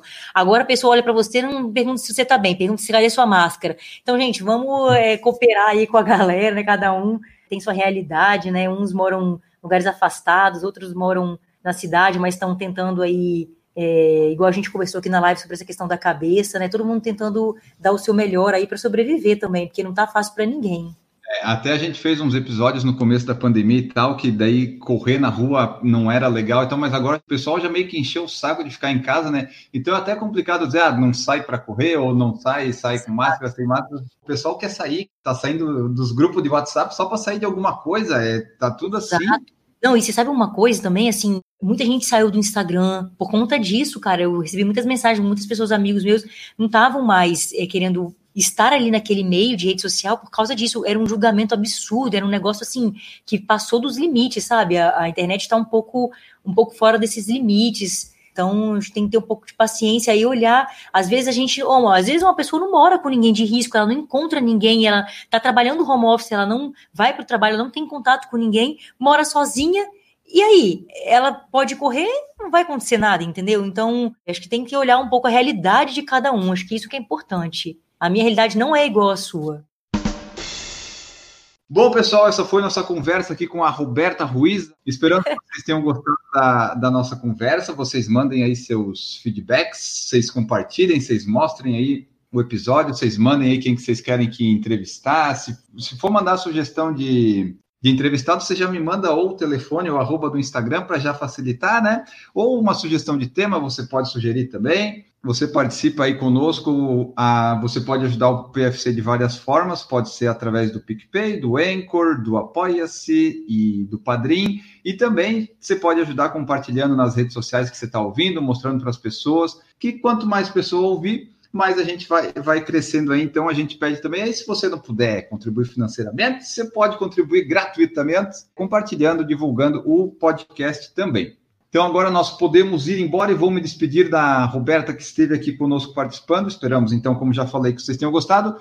E Beta, muito obrigado pela presença. Deixa aí tua mensagem final, o teu tchau. Eu que agradeço o convite, obrigada pela parceria aí, bater esse papo muito legal. Como falam, eu sempre gosto de me comunicar, eu gosto de compartilhar, eu gosto de trocar de aprender. Eu amo correr, assim, muito, muito, muito. Corrida é minha vida, sou apaixonada por esse esporte. Já aconteceu tanta coisa de boa na minha vida, é, tudo envolvendo a corrida. Então, eu desejo muito sucesso, saúde para todo mundo, que a gente consiga ultrapassar esse momento com muita sabedoria, discernimento, pedindo sempre a Deus para orientar nossos caminhos, para que a gente consiga sempre fortalecer nossa cabeça, principalmente. E a corrida é, uma, é um esporte que nos ajuda muito com isso. Então, eu queria deixar uma mensagem de muita saúde para todo mundo, para todos fiquem bem, todos fiquem com Deus, e se Deus quiser, em 2021, a gente consiga se encontrar novamente, a gente consiga se abraçar, né, cara? Porque uma das coisas que eu mais fico feliz com a corrida é a questão da confraternização, né? Eu e o Léo, a gente é muito de confraternizar. Inclusive, a gente costuma fazer prova praticamente todo final de semana, o ano inteiro a gente está em prova. Então, a galera, a gente fica em prova, assim, a gente termina a prova e fica lá conversando com a galera, a gente adora isso. Então, que a gente consiga confraternizar o mais breve possível, todo mundo junto, cheio de energia positiva e motivação. Tá bom? Um beijo, fique com Deus. Maravilha. E assim, ó, sempre ter, quando eu termino o podcast, eu tenho colocado uma frase no final do podcast, né? Aí hoje eu queria ver se tu me ajuda. Tem alguma frase do Charlie Brown que tu gosta que eu possa usar aqui no final do podcast? Várias. Uma que é a mais clássica, que todo mundo já usa, que é cuide de quem corre do seu lado e quem te faz bem. Essa é a coisa mais pura. Essa tem a ver com corrida, que todo mundo Verdade. gosta, né? Tem a do, a do céu azul também. Ah, gente, Charlie Brown é motivação para corrida. Tem a do, do, a do impossível. O impossível é só questão de opinião, a gente usa muito. Tem a livre para livre poder sorrir, para buscar o meu lugar ao sol. Nossa, tem tanta, tanta música do poeta maravilhoso. Se deixar, eu vou ficar aqui até amanhã cantando. Então, vamos encerrar com essa. Ah, tá, essas frases aí são as frases de hoje do final do podcast. Pessoal, muito obrigado por todos vocês que ouviram. Nós voltamos no próximo episódio. Um grande abraço e tchau. Errou! Perfeito. Só, só um instante, que eu tenho que pegar os cachorros aqui, porque. Vem, só um instantinho, tá? Erros de Beleza. Gravação. Vem aqui. Vai pro video show que nem existe mais. É, eu boto no final, às vezes, o errou, sabe? Errou! Corre Estampa, tu deve conhecer, né? Deve conhecer. Sim, eu devo, inclusive, quando começa a chorar, ele começa a falar que eu tô pagando mico. Não adianta, pode falar, porque eu choro mesmo, entendeu? Todo mundo sabe que eu sou chorona, e é isso mesmo. Errou! E aqui, ó, pra, já chegando no, no finalzinho aqui das é, perguntas que eu tenho. Não, mas para mim não é problema. A hora que tu disser que quer parar de falar, a gente termina. Enquanto não disser, é Coitado de você para editar. Não tem muita coisa para cortar. É só aquela hora que os cachorros estavam latindo, vai ser mais tranquilo.